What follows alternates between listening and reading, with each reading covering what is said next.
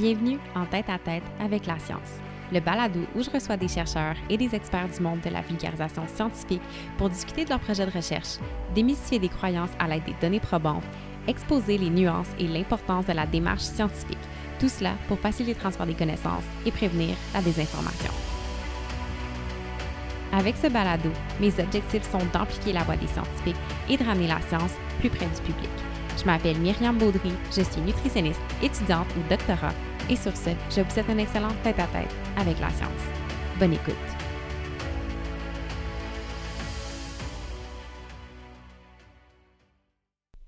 Bienvenue au 22e épisode du Balado. Après un mois de septembre très occupé, je suis vraiment heureuse de pouvoir vous partager cette discussion avec Dr Simone Lemieux, nutritionniste, professeure titulaire à l'Université Laval et chercheuse au Centre Nutrition, Santé et Société. Dans l'épisode, on parle de son parcours comme nutritionniste et chercheuse, ainsi que de ses nombreux projets de recherche qui sont, à mon avis, tous plus passionnants les uns que les autres. Notamment, on discute de l'essai clinique qu'elle a réalisé avec l'approche Health at Every Size, de la réception de la communauté scientifique face à ce type de travaux et aussi de ses réflexions très pertinentes quant au changement de paradigme actuel en ce qui concerne le discours du poids et de la santé. On aborde également ses travaux portant sur les effets de la diète méditerranéenne sur une panoplie de marqueurs de santé, ainsi que de l'utilisation de la notion de plaisir alimentaire dans la promotion de la saine alimentation. Finalement, vous pourrez aussi entendre Simone Lemieux parler de son implication pendant plusieurs années comme blogueuse pour le blog Contact, où elle vulgarisait des sujets en nutrition en parallèle de son travail de professeur. Bon, je suis consciente que j'ai un très gros biais ici, faisant moi-même la recherche en nutrition, mais j'ai vraiment eu un coup de cœur immense pour cette discussion, autant pour les sujets abordés que pour le côté très humain et bienveillant de cette professeure. Donc, sans plus attendre, je vous laisse apprécier l'épisode. Donc, euh, c'est parti. Bonjour, euh, docteur Simone Lemieux, comment allez-vous ce matin? Ça va vraiment bien. Euh, belle journée ensoleillée, donc euh, c'est toujours agréable. oui, tout à fait. Quand je fais des enregistrements de balado le matin, ça part toujours euh, bien mes journées. Puis surtout encore plus, dans mon podcast, j'ai pas reçu souvent encore, même si je suis nutritionniste, des chercheurs en nutrition. Donc là, j'ai hâte de discuter avec vous des projets que vous faites justement dans le domaine de la nutrition. donc pour commencer, j'aimerais ça que vous me parliez de votre parcours. Vous êtes aussi nutritionniste et chercheuse. Donc, qu'est-ce qui vous a amené à faire que vous faites aujourd'hui? c'est vraiment une belle euh, question. Et puis, euh, mon parcours, ben, euh, en fait, il a commencé avec peut-être un petit détour avant d'arriver à la nutrition. Moi, j'ai fait un peu de, un petit détour en génie mécanique ah à l'université, ouais. Ben, en fait, tu sais, j'avais décidé, fait ce choix-là parce que j'aimais beaucoup la, la, physique, les mathématiques, peut-être plus que la, la chimie puis la biologie. En tout cas, c'était vraiment juste sur la base de ce que j'avais aimé ou dans ce, ce dans quoi j'avais la facilité comme au cégep ou au secondaire. Donc, j'ai dit, je vais aller en génie mécanique, mais rapidement, je me suis rendu compte que c'était peut-être pas quelque chose dans lequel je voulais œuvrer à long terme parce que ben, j'ai une petite réflexion avec moi-même, puis pour me rendre compte que la, la santé, c'était vraiment une valeur importante et, et ça m'a fait euh, revenir vers, euh, ben, aller vers le domaine de la santé. Puis, euh, je dirais que pourquoi la nutrition à travers les, il y a d'autres domaines de la santé. Donc, même si dans ce temps-là, je connaissais pas nécessairement tous les champs de pratique de la nutrition, j'avais l'impression, elle était juste d'ailleurs, que il y avait tout l'aspect promotion, prévention, tu sais, qu'on n'était pas juste dans le curatif. Puis ça m'attirait. Euh, ça m'attirait particulièrement. Donc, euh, ma vision de la santé était probablement quelque chose, je, je, trouvais important. L'aspect promotion, prévention, je le voyais vraiment important. Puis je me disais que c'est probablement en nutrition, en, tout, en nutrition que j'aurais la chance de, d'être dans ce, dans ce, dans ce champ d'activité-là. Euh, donc, et après ça, ben, après la, par rapport à la, carrière de, de chercheuse, euh, j'aimerais vraiment ça dire, me semble que ça ferait une belle. Euh, ça serait beau si je disais que j'ai toujours rêvé d'être chercheuse, mais c'est vraiment pas. c'est pas vrai. Euh, j'ai décidé de faire une maîtrise euh, davantage parce que je suis quelqu'un qui aime beaucoup qui aimait beaucoup l'école, qui aimait beaucoup apprendre. J'avais pas le goût d'arrêter d'apprendre après le bac. Donc j'ai c'est une des raisons pour laquelle j'ai décidé de faire une maîtrise. Puis aussi, euh, je me voyais peut-être mal commencer une carrière euh, professionnelle à temps plein tout de suite, comme euh, un emploi à temps plein. parce qu'à ce moment-là, j'étais très impliquée dans le, sport de, haut niveau, puis je voulais continuer à, vivre cette vie d'athlète. Donc, c'est un peu pour ça. C'est différentes raisons qui ont fait que j'ai poursuivi à la maîtrise, mais c'était pas nécessairement parce que je me voyais chercheuse ou dans le domaine académique. Puis, un petit peu la même chose quand est venue la décision de faire un doctorat. C'était encore une fois, je, me disais, ben j'ai le goût de continuer, j'ai le goût de continuer à m'entraîner. C'est sûr que j'ai quand même eu quelques euh, hésitations, puis je m'étais même demandé si j'irais pas plutôt refaire un, bac, par exemple, en psychologie. Ça m'intéressait beaucoup, puis c'est drôle parce que ça, mes, mes, mes, sujets de recherche actuels ont quand même un, je dirais, ce, ont un lien quand même avec la psychologie. Donc, c'est pas si surprenant que j'avais eu ça en tête. Mais j'ai opté pour poursuivre au doctorat. Puis encore une fois, tu sais, j'étais pas, c'est pas parce que j'étais convaincue ou que je me voyais nécessairement euh, chercheuse. C'était plus, bon, ben, j'ai le goût de continuer. Je savais, tu sais, me suis laissée aller là-dedans, je dirais. Euh, alors, c'est un peu ça. Puis la même affaire, quand est arrivé le post-doctorat, ça a été un peu, bon, ben, OK, avoir tout fait ça, peut-être, ouais, peut-être je pourrais être chercheuse, je suis pas sûre. J'étais beaucoup, euh, mon hésitation principale, euh, c'était vraiment la, euh, toutes les difficultés en lien avec l'écriture des demandes de subventions. J'appréhendais beaucoup ce, côté-là. ça me faisait hésiter. aussi le fait d'avoir la responsabilité, quand mm-hmm. même, comme chercheuse, on est on a beaucoup de responsabilités, euh, on prend beaucoup, c'est nous qui prenons les décisions. Je n'étais pas si certaine que je voulais ça. Mais bon, finalement, me voici.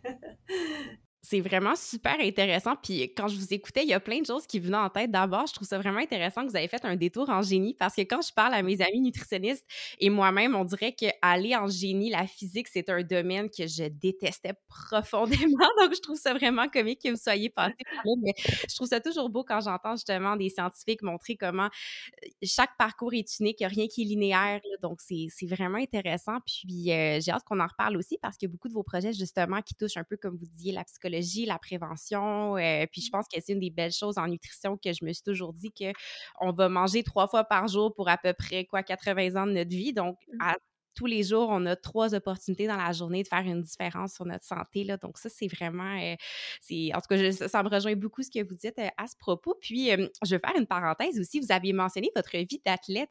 Et en préparant l'entrevue, j'ai cru lire dans une entrevue que vous aviez déjà donnée que vous aviez le record, en du moins en 2015, en athlétisme pour le triple saut, je crois, à l'Université Laval. Est-ce que vous détenez encore ce record-là? et, absolument. Je détiens encore le record provincial même du triple saut depuis euh, je pense que c'est 1993, donc euh, c'est ça. Félicitations, mais c'est un petit, un petit fun fact que je trouve super agréable.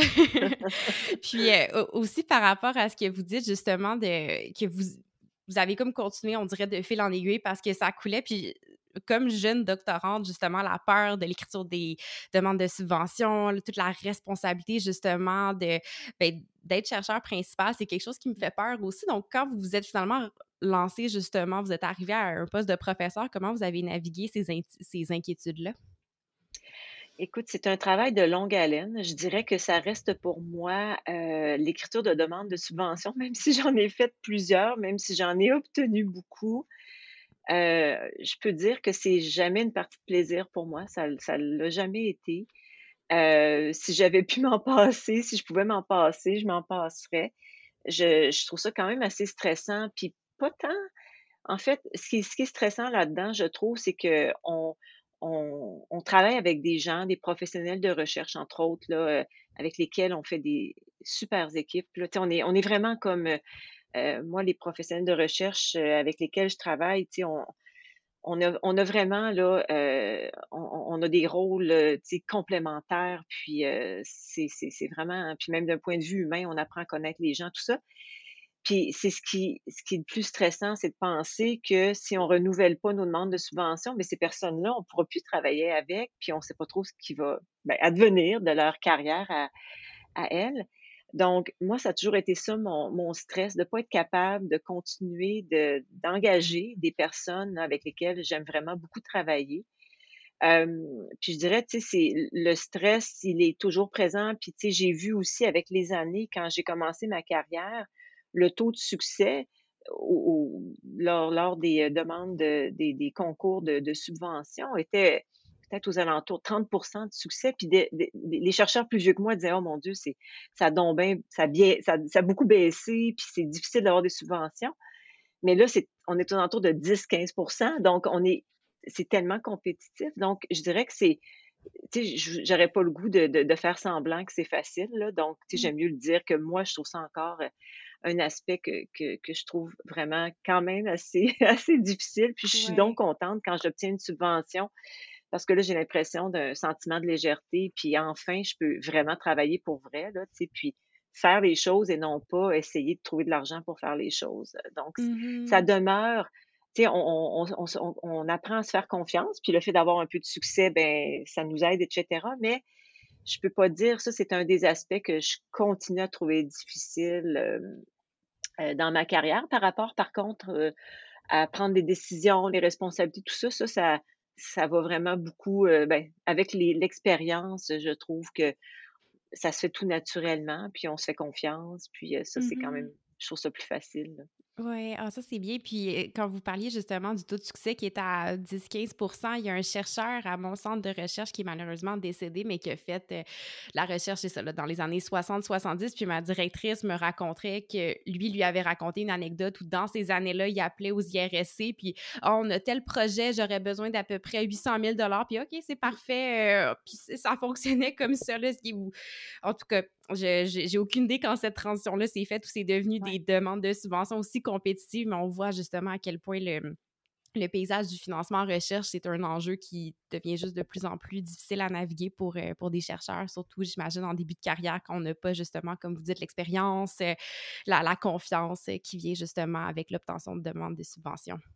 Mmh, effectivement, c'est un gros enjeu, là. c'est, Oui, Exactement. Puis j'ai envie de vous demander par rapport à ça, euh, il y a beaucoup d'étudiants, on sait que le supérieur euh, qui, qui écoute mon, mon, balado. Puis si vous aviez un conseil à donner peut-être à un, étudiant peut-être qui est à son post-doctorat ou qui, justement, qui est en début de carrière, qui a à naviguer ces, ces enjeux-là, est-ce qu'il y a un conseil qui vous viendrait à l'esprit?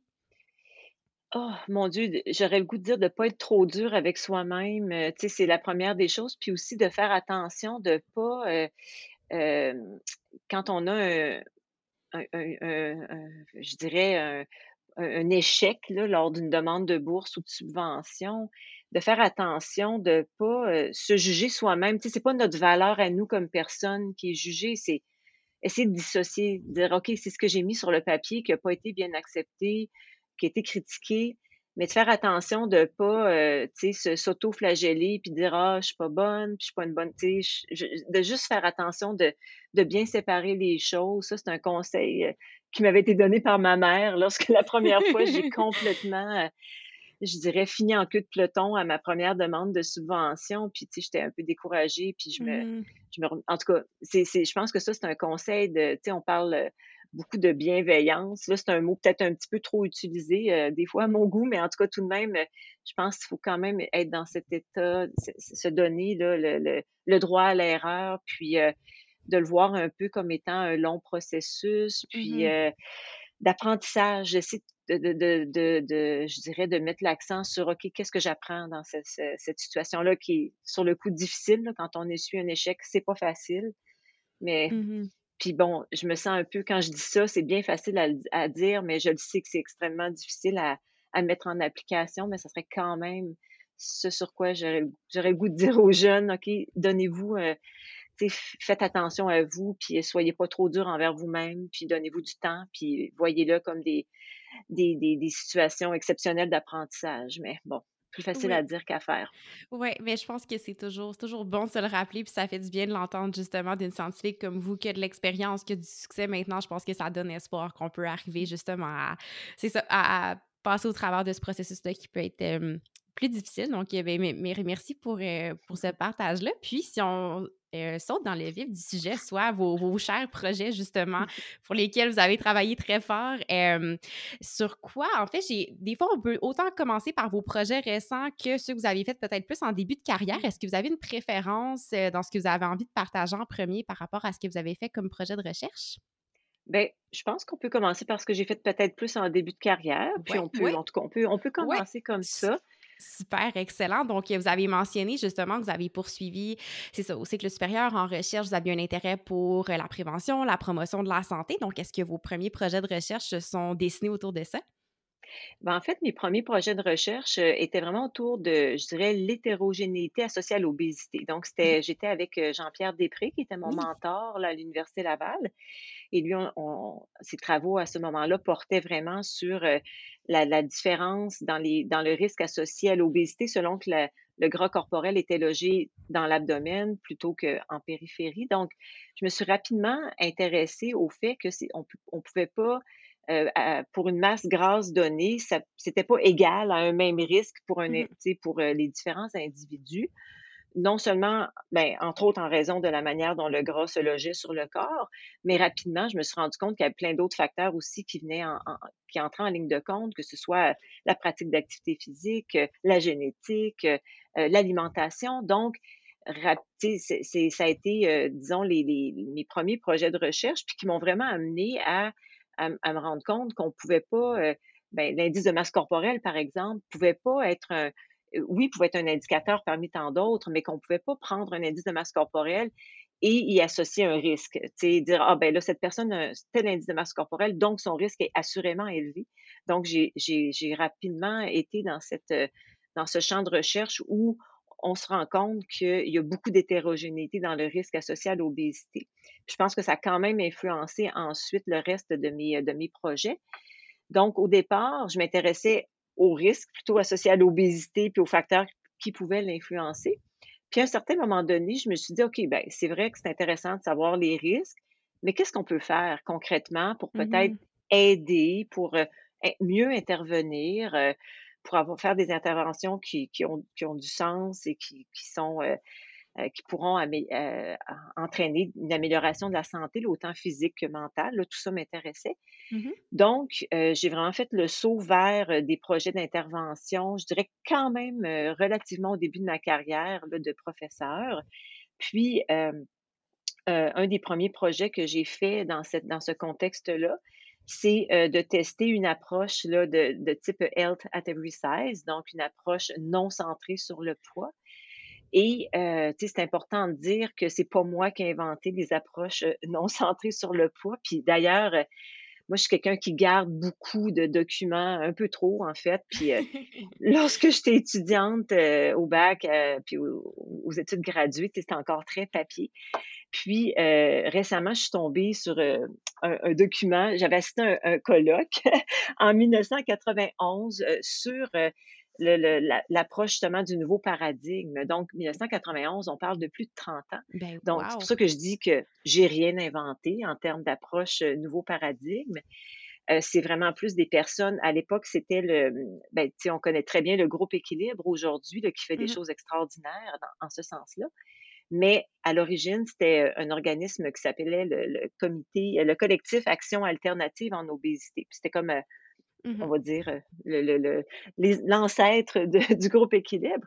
Et ce collectif-là organisait des, formations et un colloque, entre autres, où on avait, donc en février 91, présenté cette l'approche axée sur le, le, nouveau paradigme qui était euh, l'approche là qui a été longtemps offerte au Québec qui s'appelle choisir de maigrir avec un point d'interrogation qui mmh était comme une approche où finalement euh, c'est ça on, en arrivait à on, souhaitait donner des outils aux, gens qui participaient à cette, intervention là pour en arriver à prendre une, décision éclairée quant à ce qu'elles voulaient faire par rapport à mmh leur santé que ce soit est-ce que je veux ou non perdre du poids et qu'est-ce que je veux faire? Ça peut être pas du tout la perte de poids, ça peut être totalement autre chose, mais bref, euh, je trouve important de dire que c'est pas moi qui ai inventé, qui a mmh inventé cette approche-là. Puis j'ai eu la chance d'être en contact avec euh, euh justement Lynn Mongeau, qui est vraiment une pionnière dans le dans les toute la question du nouveau paradigme en obésité. Puis, elle avait collaboré justement à mon, à mon projet de recherche où on, avait fait un essai randomisé contrôlé où est-ce qu'on testait l'approche mmh Health at Every Size du, du groupe Équilibre. donc ça, ça a été vraiment un projet qui a été important parce que ben ça m'a fait prendre, ben mieux connaître ce nouveau paradigme-là. Puis tu sais, bien que je disais, j'ai rien inventé, mais que j'ai quand même, je trouve, on a contribué à, je dirais, à mieux faire connaître dans la communauté scientifique cette, cette approche et cette façon de voir le traitement de, de l'obésité. et ben, je pense que ça a été quand même un beau, un, un, super beau projet dans, dans lequel j'ai vraiment, vraiment beaucoup, beaucoup appris. Oui, oh mon Dieu, j'ai plein de questions. Puis là, je suis, je suis vraiment contente parce que dans l'ordre chronologique de vos, de vos publications, justement, j'avais vu que Health at Every Size était dans les premières, mais je voulais quand même mmh. laisser la chance si jamais il y avait eu d'autres choses euh, qui étaient passées sous mon radar. Puis euh, ça, ça, me fascine qu'en 1991, on parlait déjà de cette approche-là parce que personnellement, comme jeune nutritionniste, on dirait que c'est quelque chose qui gagne beaucoup, ben, du moins qui a beaucoup gagné en popularité, je dirais, dans les quatre dernières années. Puis moi, la première fois que j'en ai entendu parler, c'était dans un congrès de la Société canadienne de nutrition en 2019.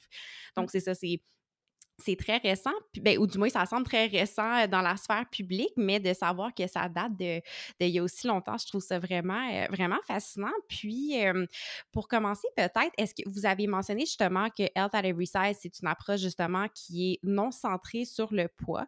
Je sais qu'une des une des conceptions erronées des fois que les gens ont quand ils entendent le terme, c'est ils pensent que ah ben là la santé a tous les poids, donc euh, le poids ça, on s'en fout, ça a plus d'importance, alors que c'est plus nuancé euh, que ça. Pourriez-vous donner des exemples justement euh, pour quelqu'un qui est peut-être pas certain de comprendre qu'on dit une approche non centrée sur le poids, disons quelqu'un justement qui vivrait avec l'obésité ou pour qui le, poids peut être un problème dans sa vie, de quelle manière cette personne-là peut avoir une intervention qui est non centrée sur le poids? Ben, une intervention non centrée sur le poids, souvent, comment je vais la définir, c'est qu'on élargit beaucoup la définition du succès de l'intervention. alors que les interventions centrées sur le poids, ben, le succès, c'est la perte de poids. C'est pas plus compliqué que ça. Alors que les interventions non centrées sur le poids, ben, les le succès, ben, premièrement, ben, bien souvent, euh, quand, quand, je pense à une approche, disons, individuelle, ben, le succès va être centré sur les objectifs que la personne s'est donné d'une certaine manière mmh et euh, bien sûr, dans ce genre d'intervention-là, euh, ben, on, tente, ben, parce que parfois les gens, ils, se présentent en voulant perdre du poids, puis on peut comprendre avec toutes les pressions euh, qui, existent dans la mmh société pour être mince, etc. mais c'est justement de faire prendre conscience de, de ben, en fait, ben, de toutes les, je dirais, de toutes les dimensions du problème de poids, de, de, remettre les pendules à l'heure sur les risques associés à l'obésité qui sont ben, qui sont réels, mais aussi sur les risques associés à la perte de poids, ben, les risques, ou en tout cas les, les facteurs de résistance associés à la perte de mmh poids. Donc, euh, c'est pas, c'est, pas qu'on, je, je voudrais pas que les gens pensent que, OK, là, c'est rendu un mot tabou, le poids, puis qu'on en, on n'en parle pas. Parce que, par exemple, puis, puis ceci dit, le Health at Every Size peut se, il pourrait, il y a plusieurs types d'interventions qui vont s'inscrire dans ce courant-là. Mmh Puis c'est pas tout le monde qui répondrait à la question de la manière dont je vais y répondre, mais du moins comment nous on l'a, on l'a, euh, le programme qu'on avait utilisé, le programme du groupe Équilibre. Euh, en fait, on, on, voulait en arriver à la fin de, de, de l'intervention, à ce que la personne prenne une décision éclairée, à savoir est-ce que je veux ou non perdre du poids? Donc le poids restait quand même une mmh question qu'on voulait pas comme tasser, on voulait vraiment comme OK on veut répondre à cette question-là. Puis plusieurs femmes, après réflexion, après avoir euh, fait toutes les activités en lien avec cette intervention-là, venaient à se rendre compte que finalement, ça, ça c'était pas un bon objectif pour eux, la perte de poids, puis qu'ils devaient, euh, ben, que c'était plus euh, en respect avec elles-mêmes de se fixer d'autres genres d'objectifs, alors que d'autres mmh pouvaient se fixer la perte de poids, mais d'une manière probablement bien différente de comment elles l'avaient, je dirais, conçu là, avec d'autres méthodes d'amaigrissement euh, peut-être plus traditionnelles. Donc, ben, c'est pas, je, je, je, je, constate que la réponse, elle est, euh, elle est, euh, elle est pas simple. elle est, ma, réponse est un peu, peut-être un petit peu, ça va un petit peu dans toutes les directions. et, mais quand on parle, en tout cas, je voudrais juste pas qu'on qu'on soit sur l'idée que le poids est, un, est un sujet, disons, tabou, mais faut le le resituer, puis il faut surtout se donner la possibilité de voir d'autres éléments de, définir le succès de l'intervention d'une toute autre manière. Donc, puis comme le nom le dit, ben c'est certain que quand, on fait un projet de recherche, qu'est-ce qui va nous intéresser avec une approche Health at Every Size? C'est l'amélioration des facteurs reliés à la santé, autant physique que psychologique, parce que c'est ça c'est ça qui définit l'approche. Mais comment la personne le vit, ben ça veut pas dire que le poids va être vraiment comme OK, on se bouge les oreilles et on n'en parle pas. C'est pas mmh ça. Mais c'est de resituer de manière euh, plus globale, je pense, la problématique de poids dans la vie de la personne, puis qu'est-ce qu'elle veut faire avec cette, cette problématique, ce problème de poids qu'elle a. Mmh puis je pense que c'est deux choses très, très importantes que vous avez nommées, puis je pense qui, du moins pour moi, qui résonnent beaucoup. Un, l'aspect de prendre une décision, faire un choix éclairé, euh, parce que des fois, ben, comme vous dites, on a les pressions de la société, on peut nous présenter que la perte de poids est la, ou du moins une perte de poids, justement, va être la seule manière d'améliorer sa santé, alors qu'il y a une panoplie d'actions qu'on peut faire au quotidien pour améliorer euh, notre santé, mais aussi être conscient non seulement des risques avec le poids, mais aussi euh, la résistance, comme vous avez mentionné, mmh. euh, qui peut venir causer problème et parfois causer plus de tort. Donc, je pense que, comme vous dites, de restituer le poids justement dans la vie de la personne, c'est quelque chose d'important. Et effectivement, ensuite, que c'est pas que le poids est plus dans l'équation puis que c'est tabou. Je pense que c'est comme vous dites, on, veut le, restituer. Puis ça, c'est une nuance très, très importante que, que vous, que vous, vous apportez. Puis, j'ai l'impression que c'est peut-être un des mauvais côtés du fait que le Health at Every Size a été très popularisé, c'est notamment sur les médias sociaux et ces nuances-là qui se perdent. Puis je trouve ça mmh. vraiment intéressant qu'une scientifique comme vous venez ramener justement ces, nuances-là dans le portrait. Mmh. non, tout à fait. Puis c'est vrai que c'est facile de se perdre. Puis des fois, par simplicité, on va, on va nommer, on va catégoriser les, les, les choses en noir ou blanc. Puis c'est vrai que c'est difficile des fois d'apporter les, d'apporter les nuances, mais bon, comme, comme en tout cas, je pense que c'est vraiment, euh, c'est vraiment important. Puis, l'autre, l'autre chose, c'est que des fois, on présente ces approches-là comme étant, euh, mais pas facile, mais de dire, OK, ben si on on cible pas une perte de poids, OK, ben ça va être pas mal plus facile, mais ça, c'est une autre chose aussi à laquelle je trouve qu'il faut faire attention parce que, tu sais, changer des comportements, travailler sur soi, travailler sur son, euh, sa, sa, la satisfaction de, sa, de, son, mmh image, ben, voyons, la, sa satisfaction corporelle, euh, c'est pas, pas, pas ben, ben, ben, plus facile que de suivre un plan alimentaire pour perdre du poids, disons. Là, je veux juste le mettre là, de, avec un exemple comme ça. Ça, je trouve que c'est un, un, risque aussi des fois de la manière dont on présente les choses, de dire, ah ben, le nouveau paradigme, ou quand on n'est pas centré sur le poids, euh, je, je voudrais pas qu'il y ait un aura de facilité. Je pense que c'est c'est beaucoup de travail, puis je pense que ça doit être dit ça aussi. Ah, tout à fait, je suis totalement d'accord euh, avec vous. Puis, euh, pour revenir justement dans, dans le contexte où, euh, c'est ça, dans, dans, votre début de carrière dans les années 90, début 2000, quelle a été la réception de la communauté scientifique face à cette approche-là? Parce que là, je, nous ramène peut-être en, 2020 quand les dernières lignes directrices euh, sur la prise en charge de l'obésité sont sorties au Canada, où est-ce que, du moins, j'ai l'impression par rapport aux lignes directrices de 2006, il y a vraiment eu un, gros changement, justement, d'une plus grande reconnaissance de l'impact de la stigmatisation, euh, des défis, justement, ou des, des mécanismes physiologiques d'adaptation qui vont mener au regain de poids. On dirait qu'il y a plus de sensibilisation autour de ça, mais que même à ça, du moins dans la communauté médicale autour de moi, des fois, je sens encore de la résistance par rapport euh, à ça. Donc, je suis vraiment curieuse de, si on recule 30 ans en arrière, en 1991, comment ça a été reçu initialement? Euh, ben, vraiment, euh, je pense que c'est la, grosse différence, c'est justement ça, c'est l'acceptation. Tu sais, aujourd'hui, c'est quand même beaucoup plus, je dirais, le courant, ben, en tout cas, dans, chez les nutritionnistes, comme on dit, c'est un courant plus, un courant majeur. Alors qu'au début des années, ben, les années 90, début des années 2000, c'était extrêmement marginal et ça faisait sourciller quand on entendait euh, justement une Lynn Mongeau parler de, d'un programme intervenir sans nuire, euh, puis que, mais il n'y a pas nécessairement de perte de poids, ben non, euh, bon, ok, c'était vraiment ça, ça venait, là, euh, je dirais, là, un peu euh, brassé, euh, brassé, puis il y avait beaucoup de, de, réactions, je dirais, négatives. Et j'ai quand même une anecdote. j'ai présenté à un moment donné les résultats de notre projet de recherche, justement, là, qu'on avait réalisé là, sur le Health at Every Size dans un congrès international. Et bon, je présente, puis dans la salle, il y avait un chercheur très reconnu pour disons, ses positions très, très traditionnelles par rapport à, à la perte de poids. Et à la fin de la présentation, il me demande, oui, mais est-ce que c'est éthique de ne pas forcer la perte de poids? Quand même intéressant, n'est-ce pas, comme question? Et ce qui était vraiment intéressant, puis un, timing incroyable, c'est qu'au même moment, à Québec, parce que là, le congrès, c'était à quelque part aux Pays-Bas, au même moment, à Québec, euh, j'avais mon collègue Angelo Tremblay, là, qui est vraiment connu dans le domaine de l'obésité, tout ça, qui, lui, faisait un colloque sur est-ce que c'est éthique de, d'encourager la perte de poids? c'est comme, OK, là, on était. Donc, j'avais une super belle euh, opportunité de répondre aux chercheurs par une autre question parce que je ne savais pas trop comment y répondre. C'était pas si évident que ça.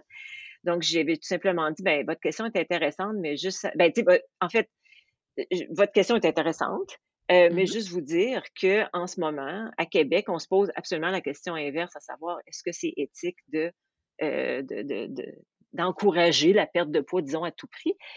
Et euh, tout simplement que ça démontrait à quel point, euh, selon comment on voit les choses, on peut avoir des questionnements totalement différents.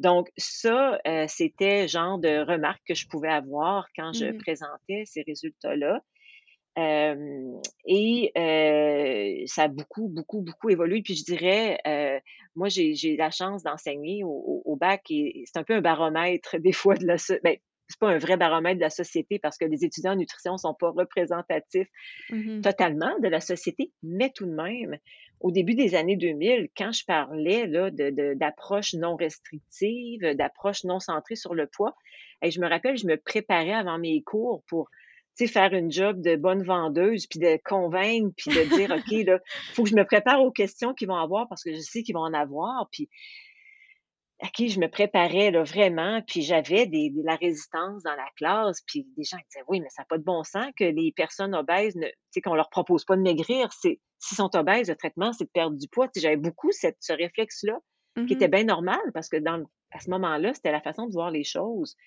Puis, ben, aujourd'hui, quand je présente ça, ben, ça passe comme une lettre à la poste. J'ai pas du tout. Même il faut que je suscite un peu, ben, OK, let's go, réagissez un peu, là, quand même, parce que toute, approche n'est pas miracle, là. Tu sais, mmh attention, là, tu faut pas non plus. Ça, c'est l'autre risque. Quand des fois, on dit, ah, OK, là, on est rendu dans l'approche euh, non restrictive, l'alimentation intuitive. C'est super parce que c'est vraiment des approches qui sont e, extrêmement respectueuses des personnes. Ça, c'est mmh absolument faut juste faire attention de pas non plus mettre une espèce de, de, puis dire OK, c'est miracle. Là. Fait que, mmh j'essaye aussi de, de les brasser un peu, mais quand même, ça a énormément changé euh, la, réception de ces sujets-là en lien avec des approches euh, non restrictives, des approches non centrées sur le poids. C'est mmh devenu, ben, pour les étudiants, hein, c'est tout à fait normal et ils attendent juste que je leur en parle finalement. Donc, il y a eu une très, très, très grande euh, une très grande évolution. Puis, euh, je dirais aussi, même dans, dans la communauté scientifique également. Mmh euh, donc, à tous les, à tous les niveaux là, auxquels j'interviens, que ce soit dans l'enseignement, la recherche, j'ai vraiment vu euh, un, grand, un, un, grand changement là, quant à la réceptivité de ces, de ces idées-là. Mmh. Ah, c'est vraiment encourageant à entendre parce que des fois, euh, je pense à mes collègues nutritionnistes qu'on a à peu près le même âge, on est en début de carrière, on est très revendicatrice, on veut plus mm-hmm. de changements, on veut que ça bouge plus vite, mais des fois, c'est bon de se remettre dans un contexte justement où, bon, sur une période, dans les 30 dernières années, les choses ont évolué, puis je pense que ça continue euh, en, s'améliorant. Puis euh, avant de revenir justement à l'essai clinique randomisé que vous avez fait avec l'intervention, j'ai une question peut-être un peu je veux pas dire épineuse, mais une question que, je me pose au sens plus large, justement, avec l'intervention. je sais que parmi les gens qui sont très, très pro health at every size, il y a toute la question de la médicalisation de l'obésité. Donc, est-ce que l'obésité devrait être reconnue comme une maladie ou non? Dans les dernières lignes directrices, c'est une des choses qui avait notamment été soulignée que, bon, ben, l'obésité, c'est une maladie chronique. Puis, on dirait que je vois des gens d'un côté qui sont peut-être plus dans la pensée traditionnelle qui vont dire euh, ben non, non, c'est pas une maladie, c'est juste de manger moins, euh, bouger plus. D'autres qui vont voir justement le fait qu'on reconnaît ça comme une maladie chronique comme pour aider à justement déstigmatiser les gens qui vivent avec ça, que de la même manière qu'on peut vivre avec un cancer, ben, l'obésité, c'est une maladie qui a ses complexités. Et il y a un autre courant qui semble rejeter le fait qu'on reconnaît ça comme une maladie parce que ça pointe encore le fait que le poids est quelque chose qu'on doit traiter. moi, c'est ça.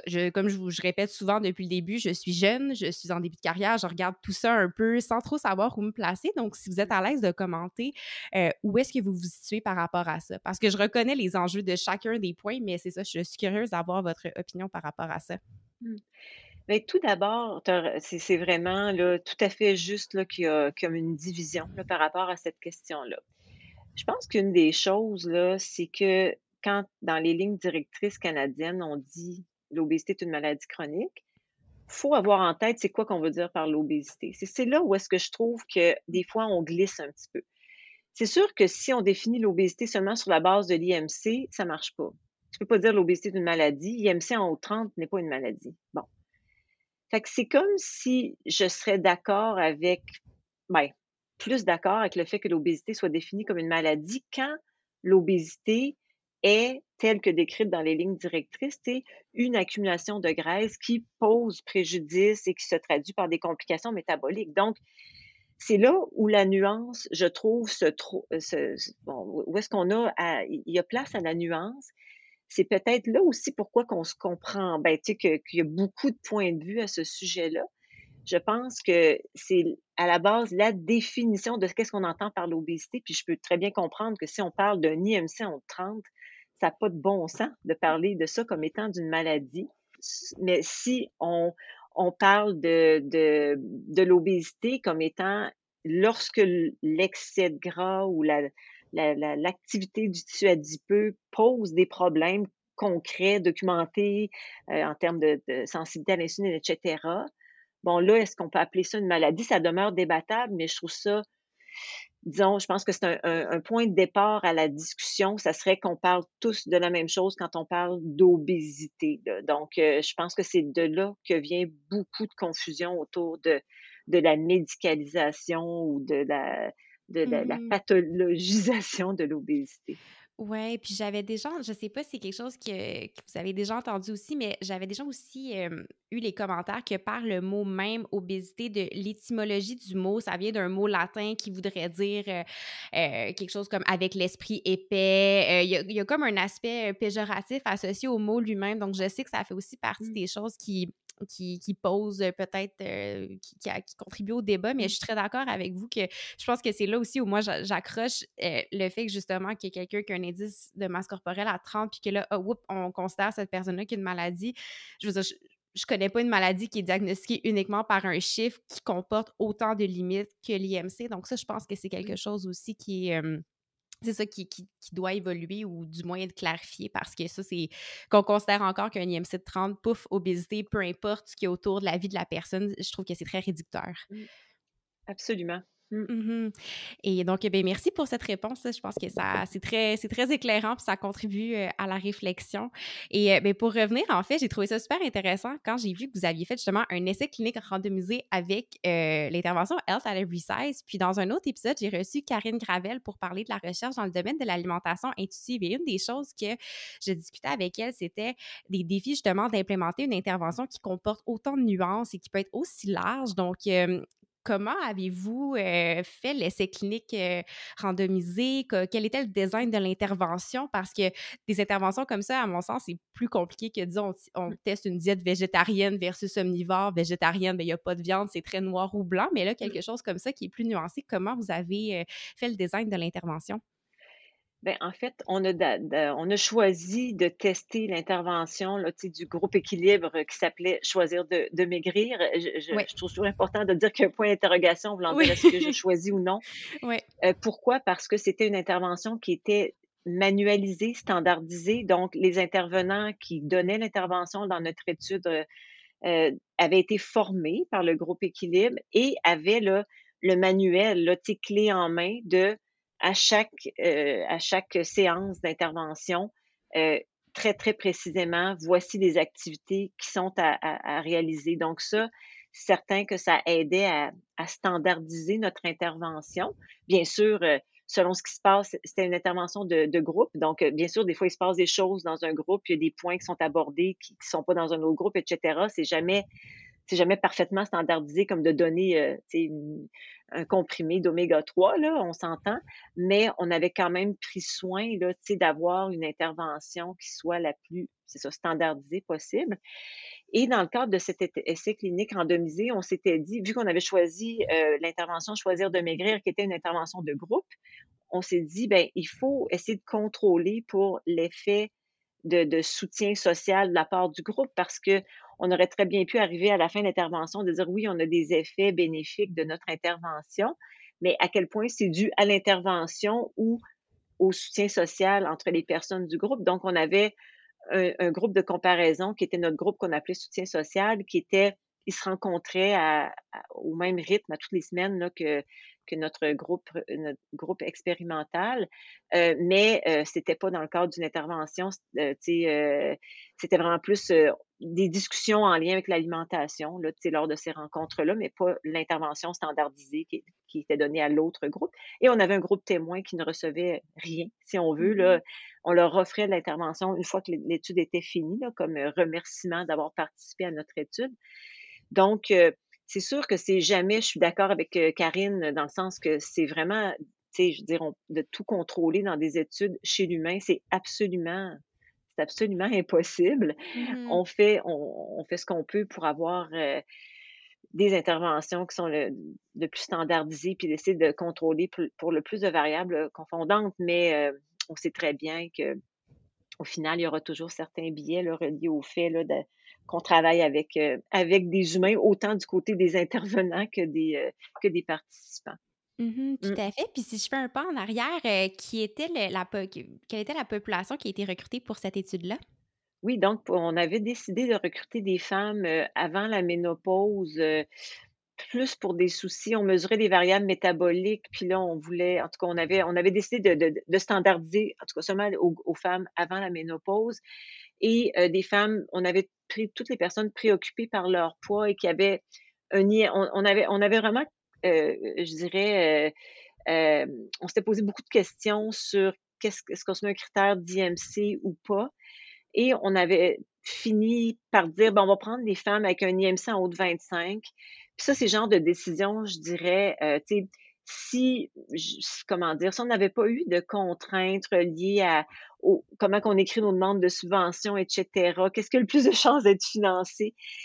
Euh, tu sais, tantôt, tu disais l'acceptation de ce genre de, de, de, de je dirais, de courant-là, de nouveaux mmh paradigmes, mais ça se paraît aussi, ça paraît aussi dans les demandes de subventions. Fait que, tu sais, quand, quand tu peux, on se sentait un peu de pression de parler quand même, de mesurer l'IMC, pour voir un peu mmh ce qui s'est passé, puis aussi de cibler la population de, personnes qui avaient un IMC de plus de 25. C'est un choix, je dirais, qui était peut-être euh, un peu plus lié à, euh, ben, lié à des, euh, à comment on pensait que la, la, la, communauté, ben, les, réviseurs de nos demandes de subvention allaient, allaient réagir, parce mmh qu'on aurait très bien pu prendre seulement des personnes préoccupés par, euh, par leur poids, tout simplement, parce que c'est une intervention qui se prêtait à ça aussi. Mm. Mm-hmm. Oui, puis vous avez mentionné euh, que vous mesuriez certains marqueurs métaboliques, ce qui fait que vous avez choisi des femmes euh, avant la ménopause. Et parmi toutes les choses que vous avez mesurées, quel type de marqueurs métaboliques? vous avez parlé d'aspects psychologiques. Donc, qu'est-ce qui a été mesuré pour l'intervention? Bien, on avait mesuré par rapport au profil métabolique, c'était quand même assez de base, c'est-à-dire tension artérielle, glycémie à jeun, cholestérol, etc. Puis on n'avait pas vu d'effet en réponse à l'intervention. Puis tu sais, ben en fait, je m'attendais pas nécessairement à ce qu'on ait des, effets, euh, euh, importants du fait que euh, tout d'abord, au départ, ces femmes-là étaient quand même en très bonne santé métabolique, globalement. Donc, dans ce temps-là, c'est difficile de voir certaines améliorations. Euh, on avait aussi donc euh, mesuré tous les euh, ben, plusieurs facteurs en lien avec l'estime de soi, qui, elle, on a vu une amélioration en réponse à notre intervention et beaucoup de facteurs en lien avec les comportements alimentaires, là, autant comment les gens, les signaux de faim de satiété en, réponse à un déjeuner standardisé, les, comportements plus, je dirais, on parle parfois de comportements reliés à la la restriction, la désinhibition, donc le fait d'avoir l'impression de perdre un petit peu le contrôle sur son alimentation et tout ça. Donc ça, ça se mesure plus par des questionnaires. Donc on avait vu également euh, des effets là, sur notamment là, la cette désinhibition ou cette, on, voyait que les femmes qui, qui, qui suivaient l'intervention non centrée sur le poids, puis dans laquelle d'ailleurs on travaille beaucoup sur cette relation avec les aliments, on voyait une amélioration globalement là, de leur de leur comportement euh, de leur comportement alimentaire. Puis une chose que j'ai le goût d'ajouter, même si c'est peut-être pas en lien direct avec la question, mais je trouve ça important de le dire, euh, surtout si euh, tu mentionnais qu'il y a beaucoup de jeunes qui écoutent. Euh, moi, ce projet-là, tu sais, vraiment me tenait énormément à cœur. J'étais comme contente de, tu sais, vraiment, j'étais comme liée de façon un peu émotive à ce projet-là. Là. Puis j'avais donc ben, le goût de montrer des résultats spectaculaires, là, tu sais, comme on a toujours le goût. Puis, tu sais, je te dirais que les, les résultats ont été super intéressants. Mais sur le coup, j'étais comme un peu déçue. Je me disais, oh, j'aurais aimé ça voir, tu sais, plus d'effets forts, puis tout ça. Puis ça a été une belle leçon de vie, là, euh, de vie de chercheuse. Euh, de toujours faire attention, de prendre quand même une certaine distance euh, wow, ouais.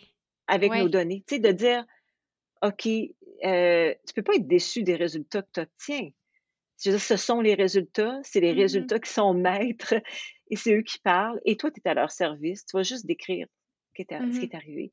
Et ça, vraiment, ça a été une super belle leçon que j'ai retenue. Mmh euh, parce que ça m'est arrivé par la suite de faire des projets où est-ce que les hypothèses n'étaient pas confirmées. Puis c'est juste de dire, bon, ben voici une opportunité de quand même, on fait quand même avancer la science, puis c'est ça notre but. Euh, mais il faut être bien humble, puis bien, c'est ça, vraiment au service de nos données, puis de juste mmh décrire.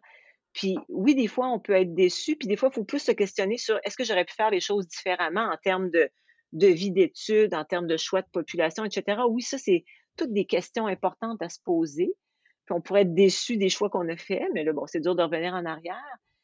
Mais pas déçu des résultats. Je veux dire, ce sont les résultats. On est, puis on va les publier coûte que coûte. J'ai, vraiment, j'ai toujours trouvé, en tout cas du moins pour les étudiants et pour moi aussi, que c'est toujours des plus beaux défis de présenter des résultats d'études négatifs, qu'il n'y a pas de résultats significatifs sont tellement importants. C'est tellement important, ces études-là. Des fois, ils ont comme un biais de publication, ils publient moins. Je pense que c'est de moins en moins vrai.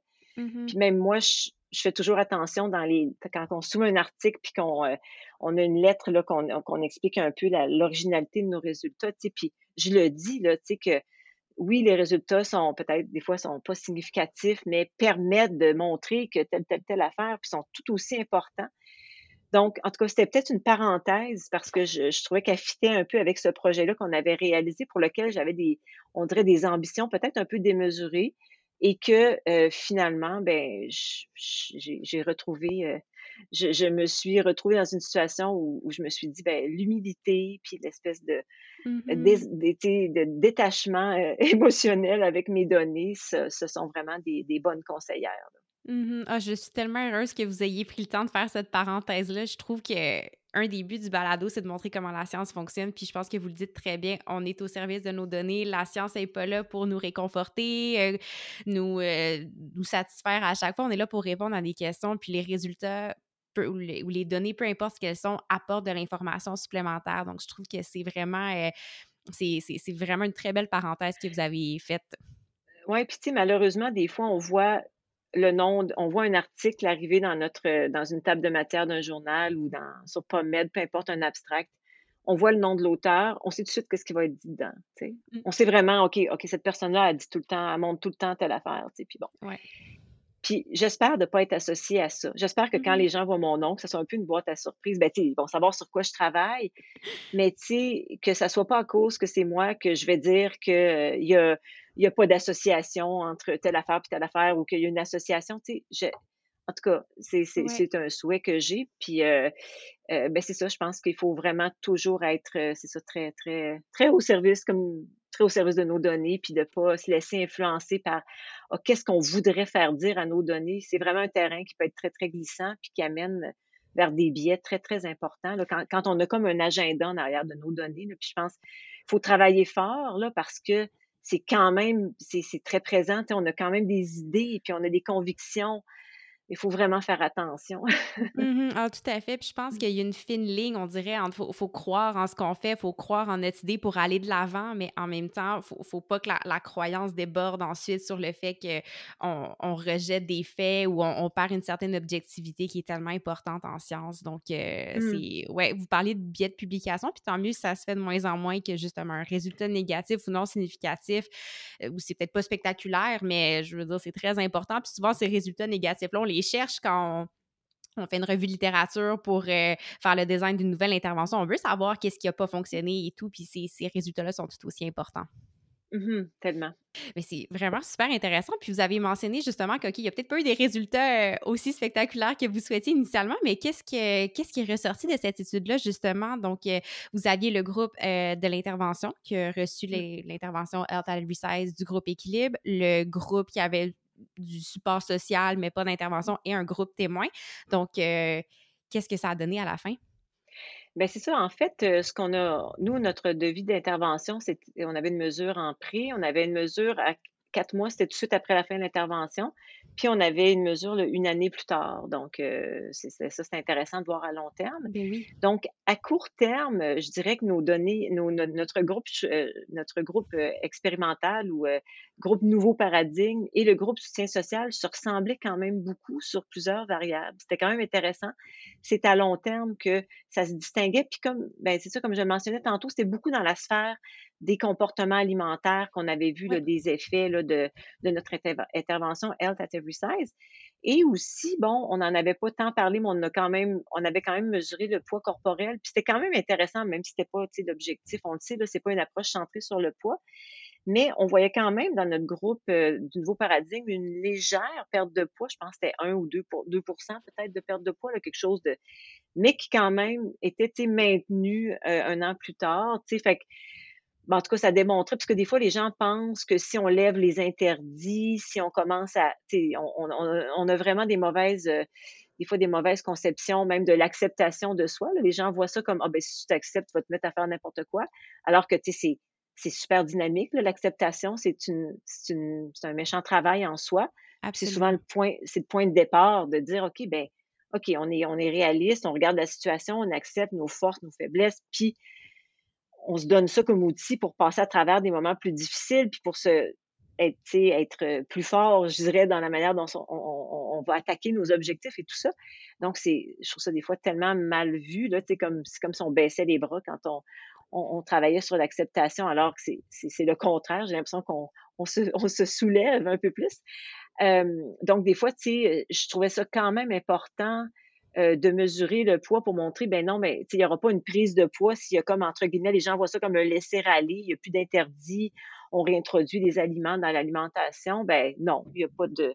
On fait pas un gros plat avec le poids, mais en tout cas, on vous montre que ça augmente pas, là, comme certains pourraient penser. Alors que dans notre groupe témoin, la, le poids restait vraiment comme vraiment, vraiment stable pendant entre le mmh début et la fin de l'intervention. Donc, ça, c'était quand même aussi euh, intéressant, même si c'était pas. Euh, des fois, il y a des choses comme ça qu'on veut mesurer juste pour faire, euh, juste pour être certain là, qu'on qu'on voit pas des effets, on va dire, pervers ou inverses à ce que bon, qu'on souhaiterait. Puis ça, c'est un exemple que je trouvais quand même important à, à documenter, même si c'était pas une cible de, de l'intervention. Mmh oui, puis ce que vous dites par rapport à ça, ça rejoint quelque chose euh, ben, que Karine avait mentionné aussi dans l'épisode sur l'alimentation intuitive, que même si justement quand on, on, intègre des, principes de l'alimentation intuitive, on cesse d'avoir le, poids comme comme variable centrale à, notre mmh. changement d'habitude de vie, puis que justement, c'est comme pour rassurer ceux qui sont peut-être inquiets ou qui ont un peu plus de résistance face à ça, comme, ben regardez, au final, euh, c'est, ça ne change pas grand-chose, il n'y a pas d'effet pervers, comme vous dites, là, donc euh, mmh. c'est malgré tout des, données qui sont rassurantes aussi euh, à avoir. puis après cette étude-là, vous avez mentionné, vous avez fait des mesures après quatre mois et un an après. Puis, quelle a été la, la suite après pour vous comme chercheuse avec ce projet-là? Bien, avec ce projet-là, en fait, euh, ce qui était intéressant, j'avais pas été impliquée autant directement dans la suite, mais il y a eu, euh, ben, peut-être qu'on se rappelle qu'au Québec, euh, il y a eu à un moment donné un plan d'action là, par rapport aux habitudes de, de vie, puis où on avait, il y avait eu une décision qui avait été prise d'offrir le programme du nouveau paradigme du groupe équilibre dans tous les CLSC au Québec. Ah Donc, oui? gracieusement, oui, ça a été, euh, Wow! je dirais, euh, et puis là, là, les années, euh, j'ai un petit peu mêlé, mais probablement début des années 2010 là, que ça a été. euh, et puis là, c'était ma ben, l'étudiante au doctorat qui avait fait le projet initial, Véronique Provencher, qui est maintenant ma collègue, avait pris le relais pour la suite, donc de tester dans un contexte, on va dire plus de vraie vie, donc tester l'effet de l'approche dans avec des personnes qui avaient euh, reçu l'approche dans les CLSC, là, alors que l'approche était offerte gratuitement là, à travers le Québec. Donc ça, ça a été la belle suite, je dirais, euh, du projet. Donc, Véronique a ensuite publié des résultats là, qui allaient, somme toute, pas mal dans la même, ben, la même direction. Il y avait des mesures un peu plus euh, aussi reliées à la, la faisabilité, puis Oui. comment que comment les du- le point de vue des intervenants qui donnaient qui l'intervention, comment que leur- les enjeux, les défis là, associés à, au fait de donner ce, ce- ce genre d'intervention, etc. Euh, mais ça a été, un- je dirais, la belle, la, la suite là, de, de, de ce projet-là. Je pense que ça a été la- euh, la- l'évaluation dans un contexte de vraie vie là, qui a été menée là, Oui. par, euh, par Véronique. Mm. Ah, ça, c'est super parce qu'ultimement, en recherche, on, on teste des trucs dans nos laboratoires, dans nos équipes et ultimement, on veut que ça revienne à la population. Donc, euh, que ça se soit rendu là, c'est vraiment, euh, c'est, vraiment super. Mm. Euh, Puis, euh, quand je regardais justement vos autres publications, vous avez fait beaucoup de choses aussi en lien avec euh, les différents effets de la diète méditerranéenne euh, sur différents marqueurs métaboliques et tout ça sur la santé, les différences euh, entre le, le sexe, donc les hommes euh, et Mm. les femmes. C'est quelque chose qui est très différent. Là, on n'est plus dans l'intervention du Health at Every Size. Donc, ça, est-ce que ça s'est fait après, en parallèle? Donc, vous, pouvez me parler de, de ça un petit peu. C'est super intéressant. Ben, ça s'est fait après. Euh, puis, en fait, il y a quand même ben, un, un- un certain lien, je dirais, en ce sens que je voyais dans l'alimentation méditerranéenne, tu sais, une approche ben, non restrictive, en ce sens que c'est une approche qui mise sur euh, l'abondance de fruits et légumes, euh, puis la, couleur, euh, le- les goûts, les saveurs, etc. Donc, c'est sûr qu'on n'était pas tout à fait dans le même créneau. Mais c'était, ben moi j'étais beaucoup comme ça dans, ma carrière. Je suis vraiment une touche à tout. Puis à un moment donné, j'ai vraiment eu le goût de travailler sur l'alimentation méditerranéenne. Mais cette, je dirais que cet esprit-là d'être dans une alimentation de type non restrictive, c'était vraiment super important. Donc, un peu dans cette optique-là, on a, on a testé euh, ce qu'on voulait voir, en fait, parce que ça, c'est un projet qui avait eu lieu à la fin des années 2000, que j'ai débuté à la fin des années 2000. Et euh, c'était un moment où est-ce que finalement, on avait beaucoup, beaucoup de données sur la santé cardio, le lien entre la nutrition et la santé cardiovasculaire des hommes, mais pas beaucoup moins des femmes. Tu sais, dans les grandes études épidémiologiques, Euh, notamment les études qui avaient comme documenté l'effet de l'alimentation méditerranéenne, il y avait beaucoup plus de projets chez les hommes que chez les femmes. Puis ben, je me suis dit, ah, ben, ça serait quand même vraiment important de voir est-ce que euh, les hommes et femmes répondent de la même manière.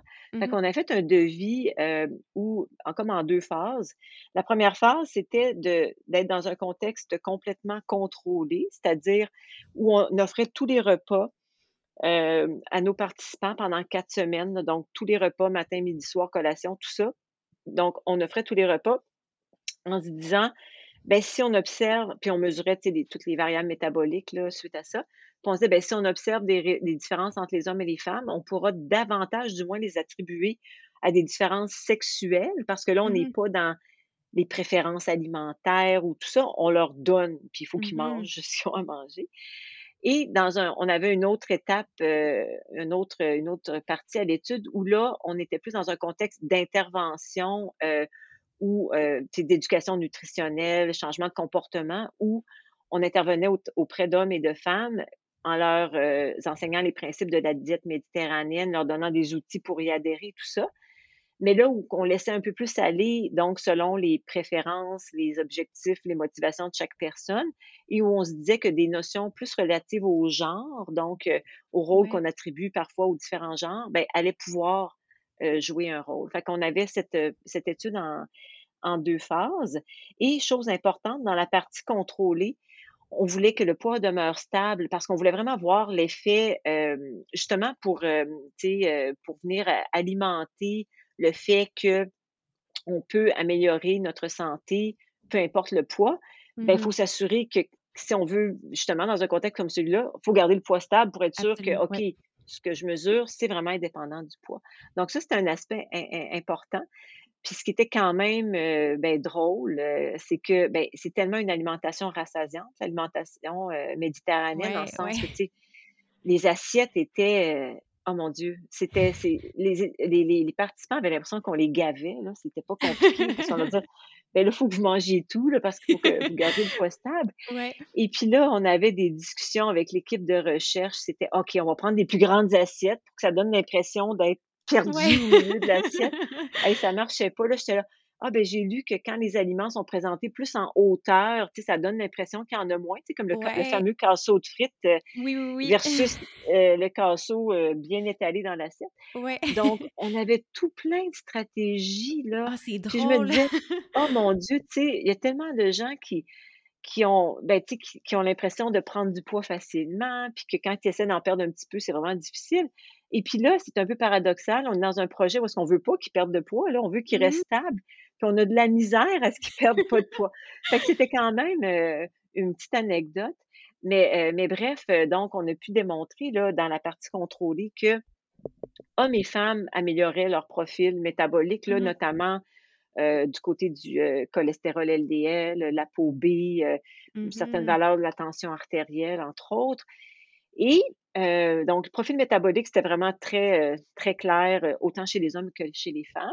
Mmh Et on voyait quelques, je dirais, améliorations supplémentaires chez les hommes ou d'améliorations un petit peu plus importantes chez les hommes, notamment du côté de la sensibilité à l'insuline. Donc, on a vu cette différence sexuelle en réponse à l'alimentation méditerranéenne. Mais je dirais que je sais pas tant là-dessus que je mettais l'accent. Ben, sais, je, trouve ça intéressant et tout, mais l'accent était plutôt mis sur, OK, hommes et femmes peuvent bénéficier de ce type euh, d'alimentation-là et surtout de dire que euh, même si le poids, euh, c'est des gens qui avaient le, des, des, composantes du syndrome métabolique là, à l'entrée à, l'étude, donc des gens ben, où est-ce que il y avait quand même un peu de place à l'amélioration et tout ça, mais de dire, mmh. mais même si le poids reste stable, on a des améliorations métaboliques, là, ça, ça vient quand même s'inscrire, ça vient quand même nourrir le, le paradigme là, non centré sur le poids. Fait que c'est pour ça aussi que j'y voyais un, lien parce que je trouvais quand même qu'il manquait un peu de données dans ce. Tu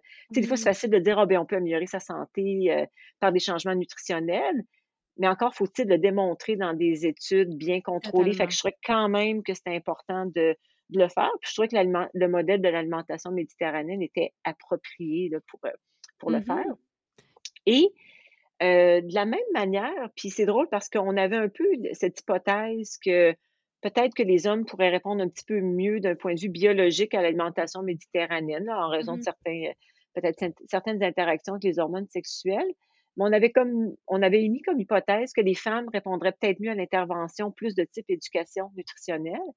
Et étonnamment, ça a été quand même les hommes qui ont mieux répondu. Ah ouais on avait fait une intervention, je dis éducation nutritionnelle, mais elle était aussi vraiment beaucoup basée sur les principes de l'entretien motivationnel, que je mmh pense que probablement que les gens connaissent, là, mais qui est vraiment euh, euh, qui, vise à aller euh, à aider la personne à résoudre les, ambivalences qui font qu'elle n'est pas totalement décidée de faire certains changements et aussi d'aller chercher là, de mettre en, lumière les sources de motivation importantes pour la personne.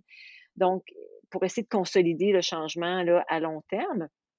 Puis en tout cas, dans notre étude, les hommes ont comme répondu un peu mieux à ce genre d'intervention. Bon, mmh. il demeure euh, peut-être des questions à se poser à ce sujet-là, mais bref, ça a été encore une fois un exemple où est-ce que, ben oui, l'hypothèse de départ n'a pas été confirmée, mais les résultats tout aussi euh, intéressants à documenter. Ah, totalement. Puis je vais juste souligner le, fait que, puis ça, c'est quelque chose, euh, je vous parlais euh, avant qu'on débute l'enregistrement, que mes professeurs à Ottawa m'avaient beaucoup vanté l'Université Laval en nutrition. Puis c'est ça qu'on me disait justement que vous faites des interventions, les participants reçoivent exactement, euh, qu'ils reçoivent la nourriture justement qu'ils doivent manger parce qu'en nutrition, je pense qu'un des grands défis qu'on a, c'est d'être capable de quantifier adéquatement ce que les gens mangent, que ce soit par des questionnaires de fréquence, par des journaux alimentaires et tout. Donc, le mieux, c'est quand les gens reçoivent directement euh, les, aliments donnés. Donc, que vous ayez pu faire ça, je trouve ça vraiment fascinant mmh. sur une période aussi longue que quatre semaines. Quatre semaines, ça peut paraître pas beaucoup si on regarde des études sur 20 ans, mais pour ça, c'est fabuleux. Mmh. Puis, euh, euh, côté pratico-pratique, est-ce que c'était des, des, repas, des collations qui leur étaient envoyés ou est-ce que les gens venaient vraiment à l'Université Laval pour consommer les repas? Oui, bien, bonne question. en fait, ils venaient à l'heure du midi prendre leur repas du midi sous supervision, puis ça leur permettait de rencontrer les personnes de l'équipe, puis recevoir mmh. l'encouragement pour tout manger. Euh, et à ce moment-là, on leur remettait le repas du soir et du déjeuner du lendemain matin, et ils revenaient le lendemain midi. Et le vendredi midi, on leur donnait tous les repas de la fin de semaine. Donc, c'est comme ça qu'on euh, qu'on fonctionnait. Ouais. Ah, c'est donc, c'est, vraiment super. Puis, euh, en tout cas, peut-être pour les gens qui font pas de recherche en nutrition, euh, moi, je, capote quand j'entends des trucs comme ça. Je trouve que c'est vraiment, euh, c'est, fabuleux qu'on ait des infrastructures, du moins au Québec, à l'Université Laval, pour faire des interventions comme ça.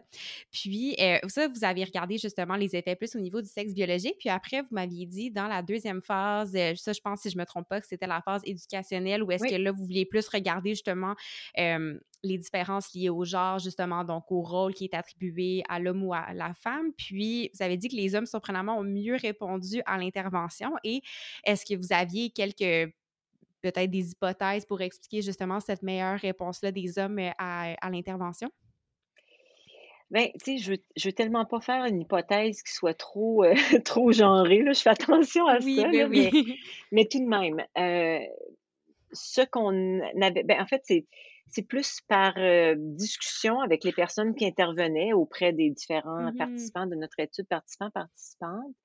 C'est comme si l'approche de l'entretien motivationnel, qui est quand même une approche où la personne est vraiment très partenaire et très partie prenante là, des décisions qui sont prises, des, des objectifs et tout ça, on avait l'impression, il y a peut-être des femmes dans notre, ça dépend peut-être de, de, de, certaines caractéristiques de notre échantillon, mais des femmes qui avaient peut-être été plus habituées à, recevoir à, suivre des conseils un peu extérieurs, tu sais, avoir, bon, tu sais, les femmes souvent font plus de diète que, que les hommes.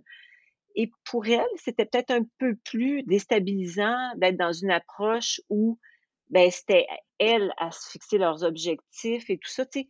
Mais comme je dis, c'est extrêmement stéréotypé, je trouve, comme hypothèse.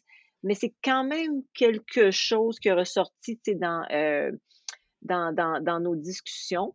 Et ça nous a fait euh, peut-être dire que, tu sais, lorsque une prochaine fois qu'on fait une, intervention avec euh, l'entretien motivationnel, tu sais, ça peut être important qu'il y ait un peu de travail euh, au préalable pour mieux expliquer c'est quoi, c'est pourquoi qu'on fait ce genre d'intervention. C'est peut-être plus, on, le faisait, mais peut-être le faire, tu préparer peut-être un peu mieux le terrain.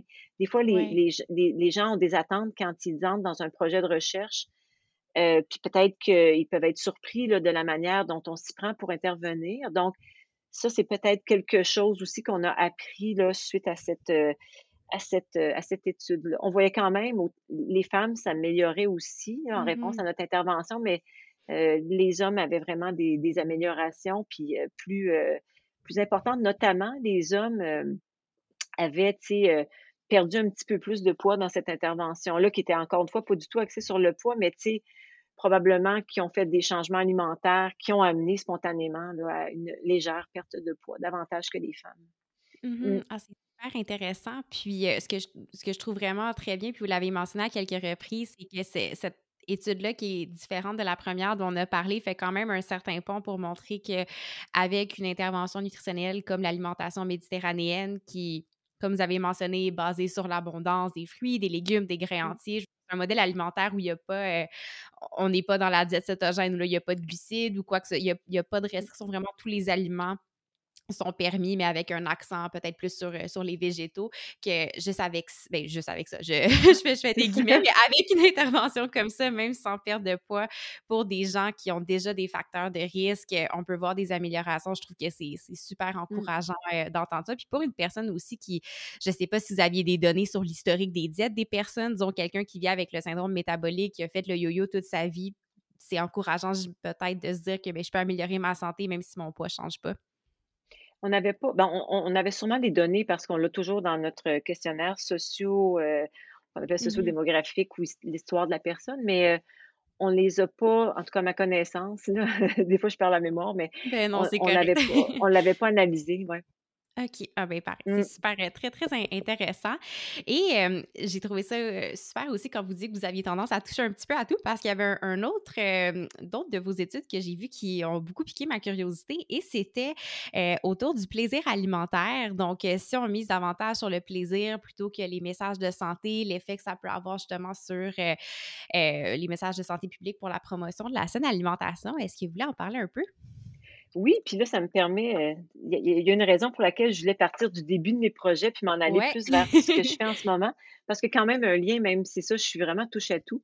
Mais justement, en travaillant sur l'alimentation méditerranéenne, tu sais, j'ai ça m'a amené à m'intéresser au plaisir parce qu'il y avait cette, heu, le plaisir de la découverte, le plaisir des des des saveurs, le plaisir l'aspect convivialité aussi dans l'alimentation méditerranéenne, l'importance accordée au le temps accordé au repas, puis tout ça. Donc, ça m'a vraiment amené à m'intéresser au plaisir, heu, de manger. Puis en début de en début de discussion, on on on mentionnait qu'on mange 3 fois par jour, puis à tous les jours de notre vie pendant plein d'années. Puis tu sais, à un moment donné, tu te dis: «Ben, c'est inconcevable qu'il y ait pas de plaisir là-dedans». Tu sais, ça peut pas surtout si on est dans une, qu'on souhaite, heu, changer certaines habitudes alimentaires. Tu sais, si on le fait toujours à contre-cœur, c'est à peu en tout cas, ça prend un une personnalité vraiment particulière pour être capable de faire quelque chose comme ça à contre-cœur pendant toute sa vie Mhm. et heu, de là, vient pour moi, en tout cas, une espèce d'évidence que ça prend du plaisir dans Mhm. associé à l'acte de manger. Et c'est pour ça, là, que j'ai, heu, ben, en fait, c'est en ce moment mon champ de recherche principal. On est à développer une intervention qui va intégrer le plaisir de manger pour faire la promotion de la saine alimentation. C'est un projet qu'on fait qu'on utilise avec une, une stratégie vraiment très systématique de développement d'intervention, la carte, Mhm. ben, le- l'intervention mapping là, pour euh, parler de, Uh-huh. avec le terme anglais. Euh, donc, on est, on est les deux pieds là, là-dedans en ce moment. Puis, en préalable à tout ça, ce qu'on a dû faire, c'est dire, ben, quand on parle de plaisir, on parle de quoi? Parce que plaisir Ouais. alimentaire, euh, et donc, on a fait là, une, euh, ce qu'on appelle une revue de la portée. Là, ça, ça veut dire regarder toute la littérature, autant scientifique que la littérature grise, pour Mhm. voir comment les gens définissent le plaisir de manger, faire une espèce de recension, recenser tout ça, et arriver avec une espèce de définition euh, intégrée, mais qui, dans notre cas, a donné lieu à 22 dimensions du plaisir de manger. Donc, Dieu.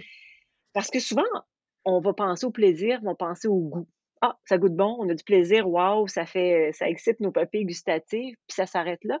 Mais quand on questionne les gens, puis quand on regarde la littérature, on voit que l'aspect social est archi important. Donc, le, fait de partager un repas, le fait de préparer un repas pour des gens qu'on aime, euh, le fait même euh, d'acheter des aliments, même si des fois ça peut paraître une corvée, mais il y a un côté aussi de, oh, qu'est-ce que je choisis? Ah oui, ça, ça va être bon, etc. Euh, tout l'aspect des souvenirs également, d que ça peut bon, la une soupe au poulet, là, que une soupe poulet et nouilles qu'on se rappelle que notre mère faisait ça, puis qu'elle faisait avec beaucoup d'amour ou, heu, en tout cas, peu importe. Mhm. Notre hem, tout l'aspect aussi relié à manger selon nos convictions, de de se sentir, d'avoir beaucoup de de de satisfaction, à adopter, par exemple, un mode alimentaire végétarien parce qu'on a l'impression de contribuer à la santé de la Ouais, planète.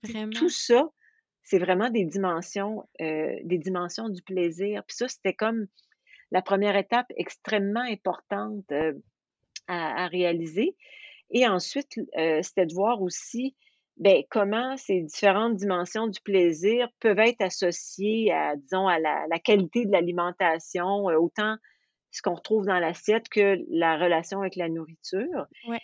Et puis, on se rend compte que pour vraiment la majorité de ces dimensions-là, quand on demande aux gens, est-ce que c'est est-ce que le fait, disons, de de cuisiner, est-ce que le fait de manger en avec des gens qu'on aime ou le fait de manger des aliments goûteux, est-ce que ça a un impact, positif ou négatif sur la qualité de votre alimentation? C'est très, très positif, heu, comme les gens le voient de façon très positive, malgré le fait qu'on a quand même une espèce de croyance, là, ben, dans la dans la pensée populaire que souvent ce qui est, heu, ce qui est bon au goût est moins bon pour la santé, là, mais on dirait que c'est en tout cas, il va falloir creuser davantage cette, cette, heu, croyance, heu, cette croyance-là, parce que ce qu'on voit, c'est a beaucoup de dimensions du plaisir qui semblent être, avoir un bon potentiel pour favoriser une alimentation qui est, plus saine. Donc ça, c'est vraiment, le le domaine là, heu dans lequel je, je, dirais que je, je, nage en ce moment. Là, donc, toutes les toutes les questions relatives au plaisir, puis de, les énergies qu'on met en ce moment à développer une intervention à ce sens-là.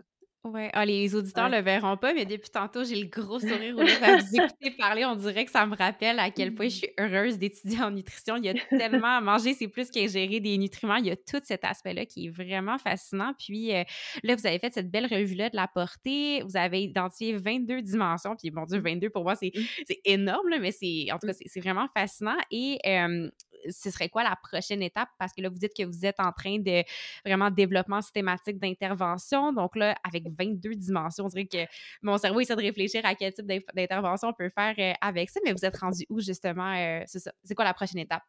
Oui, bien là, en ce moment même, on est en train de, sonder les nutritionnistes, à savoir, parce qu'il y en a beaucoup qui utilisent des, des concepts en lien avec le plaisir de manger dans leurs interventions.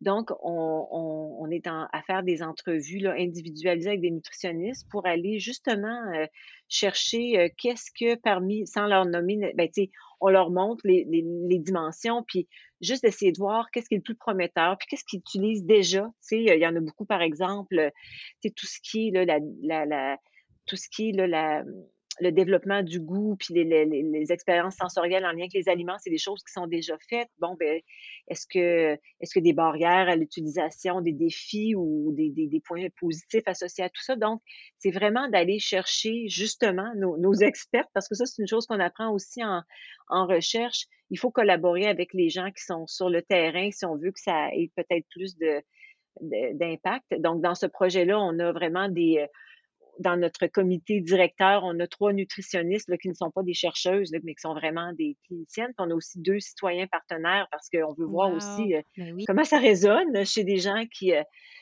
ben, qui sont le reflet un peu de notre population.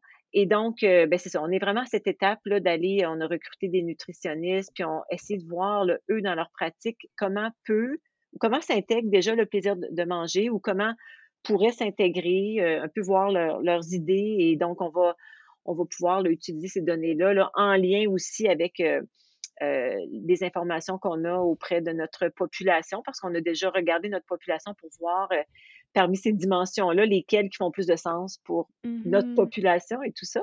Donc, en mettant tout ça ensemble, on va avoir, on va dire, du matériel pour aller de l'avant avec le développement de l'intervention. Fait qu'on en est, on en est rendu là. C'est vraiment un travail qui est, euh, comme on dit, un work in progress en ce moment. Mmh. Ah, c'est vraiment fascinant. Bien, je me mettrai une note mentale de vous réinviter peut-être dans deux ans pour voir la, discuter de la, de la suite de, de, cette, de ce projet-là. C'est vraiment, vraiment super chouette. Puis, euh, comme vous parlez de population, ça me fait penser, euh, est-ce que dans la, revue de la portée que vous aviez faite, euh, les études que vous avez regardées, est-ce que c'était beaucoup fait dans des populations caucasiennes? Parce que je me demande, euh, selon les cultures, justement, la, les traditions et tout ça, il y a peut-être des différences au niveau du plaisir alimentaire. Donc, est-ce que ça, c'est quelque chose que vous avez remarqué?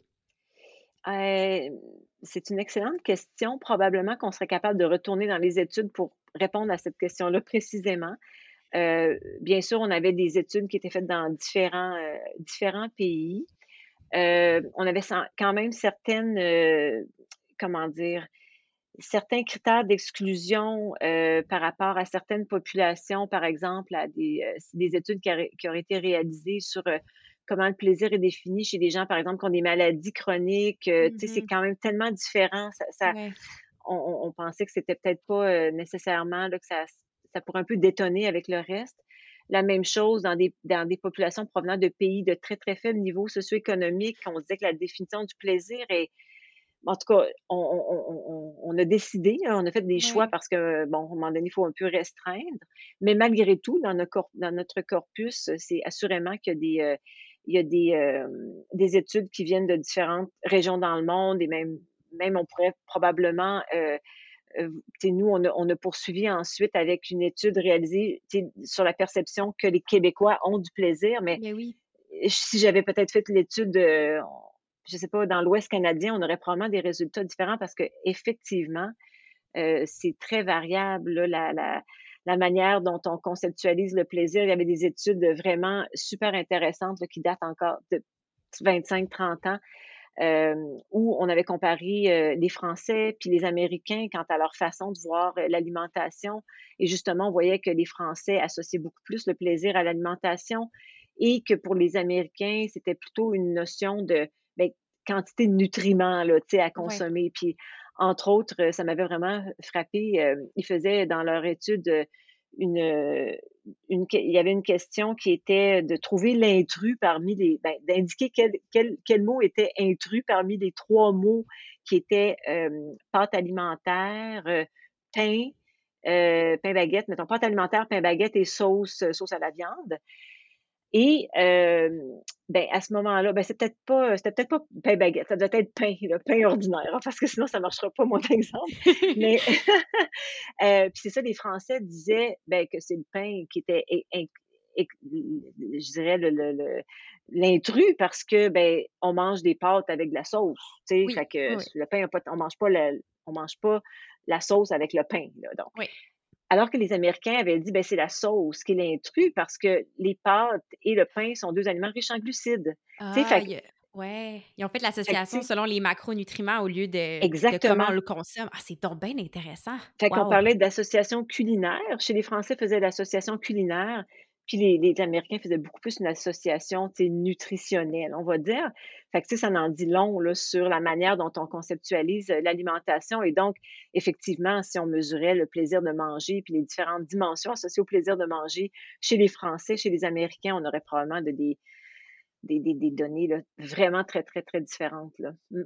Ah, c'est vraiment fascinant. Puis, vous l'avez mentionné plus tôt, mais j'ai, du moins, j'espère que les travaux que vous faites vont venir aider peut-être à, je crois, changer l'espèce de croyance populaire qu'avoir du plaisir en alimentation, c'est automatiquement manger des aliments qui ont un profil moins nutritif, alors que je pense que si on a du plaisir, on a, je sais pas, on a peut-être une meilleure estime de soi-même, meilleure envie de prendre soin de soi, puis meilleure envie de manger une variété d'aliments. Puis j'ai l'impression que dans les messages de santé publique, c'est souvent, bon, ben, euh, réduire le sucre, euh, pas trop de gras, blablabla. Bla, bla. Puis il n'y a jamais, on dirait, l'aspect du plaisir, comme s'il y avait une espèce de peur que si on pousse le plaisir, ça va pousser les gens vers des aliments qui sont moins intéressants sur le plan euh, nutritionnel, alors que, comme vous dites, je pense que c'est ça, pour bien s'alimenter tout au long de la vie, on ne peut pas passer à côté du plaisir. Là, donc, j'ai hâte de voir ce qui va ressortir de ça. Mmh.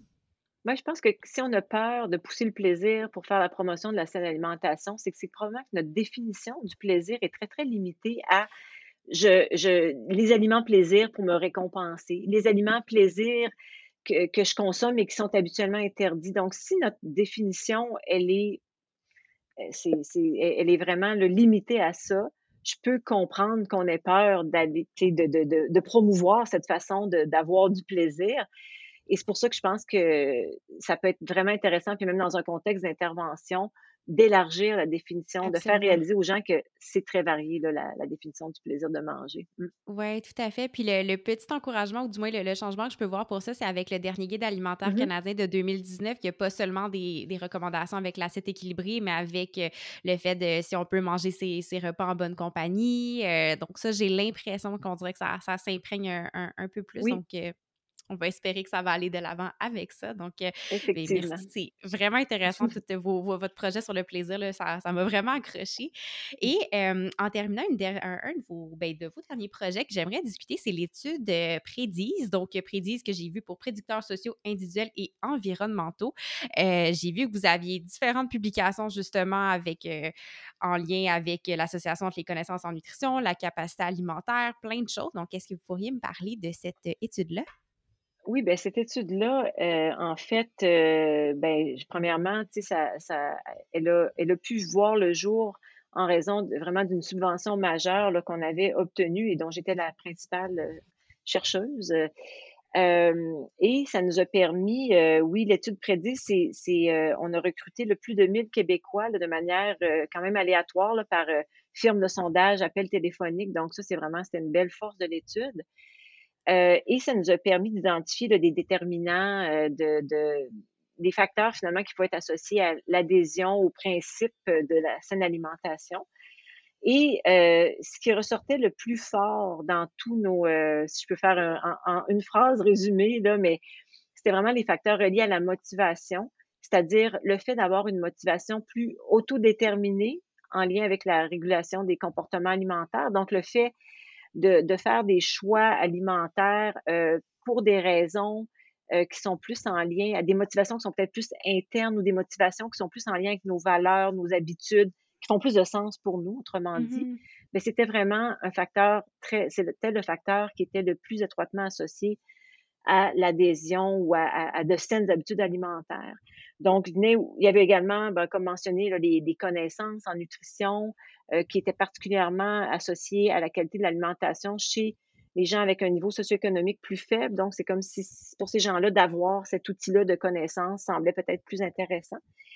Et euh, j'ai le goût d'ajouter aussi que cette étude, euh, cette subvention nous a permis, au-delà de l'étude prédise, il y avait tout un autre volet qui était le développement d'outils d'évaluation alimentaire qui nous a permis de, développer euh, un rappel de 24 heures web qui, qui est vraiment super utilisé, puis qu'on a plein de collaborateurs à ce sujet-là, et aussi tous les questionnaires qu'on a utilisés dans l'étude prédise qui ont été validés au sein de notre, développés et validés au sein de notre population. Mm-hmm. Donc, tu sais, puis j'ai le goût de dire euh, que c'est vraiment, tu sais, au, début, on parlait là, à quel point c'est difficile, l'écriture de demande de subvention, puis c'est stressant et tout ça. Mais ça, je pense que c'est probablement ma plus grande fierté là, comme, euh, comme ah. chercheuse parce que et c'était une subvention sur cinq ans de, quasiment 2 millions de dollars. Puis pourquoi c'est ma grande fierté? Ben, c'est toujours le fun de recevoir un, courriel qui dit que tu as eu une subvention à cette hauteur-là.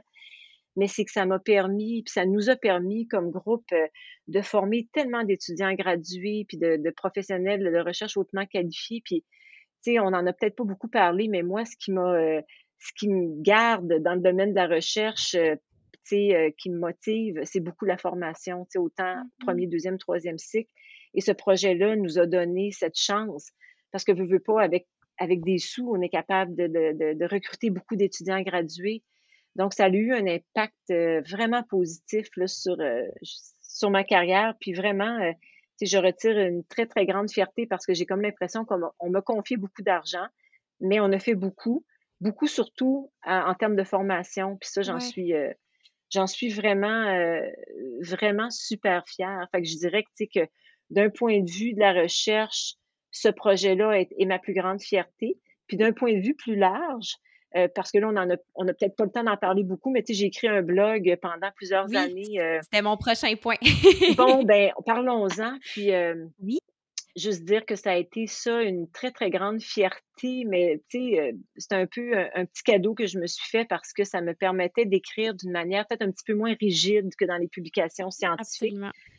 Et euh, c'est ce que j'aimais beaucoup. Là, de, j'avais vraiment un, plaisir à trouver les bonnes, euh, les bonnes images, les bonnes comparaisons, le bon mot, la bonne manière d'amener le sujet, la, la, la, la façon un peu punchée de, de finir. Donc, c'était vraiment un, un exercice d'écriture que j'ai euh, que j'ai vraiment beaucoup aimé. Puis c'est pour ça que j'avais accepté, même si mon emploi du temps était super chargé à cette époque. Ben, il a encore, mais c'était vraiment, je venais de recevoir cette grosse subvention-là qui nous a permis de faire le projet là, mmh Prédise dont on a parlé.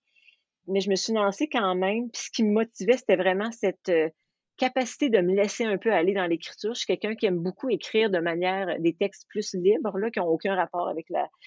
J'ai toujours aimé écrire, là, tu sais. Donc, et là, je trouvais que j'avais la chance de le faire, tout en étant très rigoureuse, tu sais, en sens que ce que j'écrivais était fondé sur ce que je savais de la recherche, puis je me, je me documentais. Mais c'était vraiment le de, retrouver un plaisir à écrire, puis de manière moins, c'est ça, moins rigide, moins carrée un peu que dans les publications scientifiques. Fait que c'était mmh. vraiment ça ma, ma motivation. Puis tu sais, j'ai, j'ai beaucoup aussi, j'ai vraiment beaucoup de fierté d'avoir, euh, d'avoir fait ça. Puis tu sais, je relis mes textes, puis me, me dis, waouh, c'était quand même bon. tu sais, c'est drôle parce que des fois, quand on, sur le champ, on dit, OK, c'est correct, je suis correct, je suis fière, puis c'est beau, je suis prête à, à l'envoyer, euh, mmh à ce qu'il soit, à ce qu'il soit public. Mais quand je le relis, je fais ah ben crime, euh, ouais, franchement, j'y mettais de l'énergie, puis euh, ça, ça paraît là. Je trouve que j'avais bien réussi. Mmh. Ah, non, c'est vraiment super. J'ai lu quelques-uns de vos textes justement sur le blog Contact, puis ils étaient tout super bien écrits. Puis j'aimais ça aussi parce qu'on dirait que ça, on sent votre personnalité un peu plus. Puis c'est quelque chose, on dirait, avec le balado que j'aime, de mettre l'avant que les, les scientifiques, c'est pas juste des, des gens, des robots avec un sarreau, c'est des humains qui ont des passions, qui ont une créativité à exprimer. Puis ça, je l'ai beaucoup senti justement dans les textes que vous avez écrits. Donc, en tout cas, je mettrai mm-hmm. le, le, lien vers le blog dans la description de, de l'épisode. Vraiment, euh, félicitations pour ça. C'est vraiment un, un, très beau blog. Puis j'admire les chercheurs qui prennent de leur temps dans un horaire et tellement occupés avec tellement de responsabilités à, se dédier un peu au, transfert de connaissances au public. Je trouve que c'est vraiment euh, mmh. très précieux. pour terminer, euh, je vais être respectueuse de votre temps. J'ai deux dernières petites questions. Euh, je vous parlerai pendant des heures encore. J'ai accroché sur tellement de trucs qu'on a parlé, mais ce sera pour un, un prochain épisode. ma première question, peut-être au sens plus large, quels sont vos souhaits pour le futur de la recherche en nutrition? Je pense qu'au cours de la discussion, on a soulevé différents enjeux, des choses qui vont bien, moins bien, mais vous, personnellement, comme chercheuse, euh, quels sont vos souhaits pour le futur de la recherche? Ma première réponse est un peu plate, mais c'est qu'il y a de l'argent, le financement. oui. C'est souvent malheureusement le nerf de la guerre, mais tu sais, je pense qu'il euh, je trouve dommage parfois qu'il y ait d'aussi bonnes idées qui soient perdues parce que, tu sais, sur les, euh, je sais pas, les 40 personnes qui appliquent à un concours, euh, si on en a juste 5-6 euh, qui sont financés, puis moi-même pour avoir été évaluatrice de concours de demande de subvention, il y a des super belles idées, mais qui pourront jamais voir le jour. Puis ça, je trouve ça, je trouve ça vraiment, vraiment dommage. Donc ça, c'est mon premier, mon premier souhait. mon autre souhait, ben, je pense, c'est qu'on doit continuer à, faire de la recherche, à toucher toutes les sphères, de la recherche en nutrition, autant la, la nutrition peut-être plus fondamentale, euh, la génétique, la nutrigénomique, bon, tout ça, mais vraiment de la recherche aussi très, très appliquée. Puis je pense que, euh, tu sais, on, puis je ne peux pas prêcher pour ma paroisse, comme on dit, mais tu sais, de dire, euh, de faire des projets en collaboration avec les citoyens partenaires, avec les, nutritionnistes qui sont sur le terrain. Je pense que ça a beaucoup de, ben, selon la nature des projets qu'on fait, là, je pense que ça, c'est vraiment super important, de bien connaître les besoins des gens pour lesquels on fait notre recherche finalement. Donc, c'est d'essayer de pas de pas être trop dans notre tour euh, dans notre tour d'ivoire.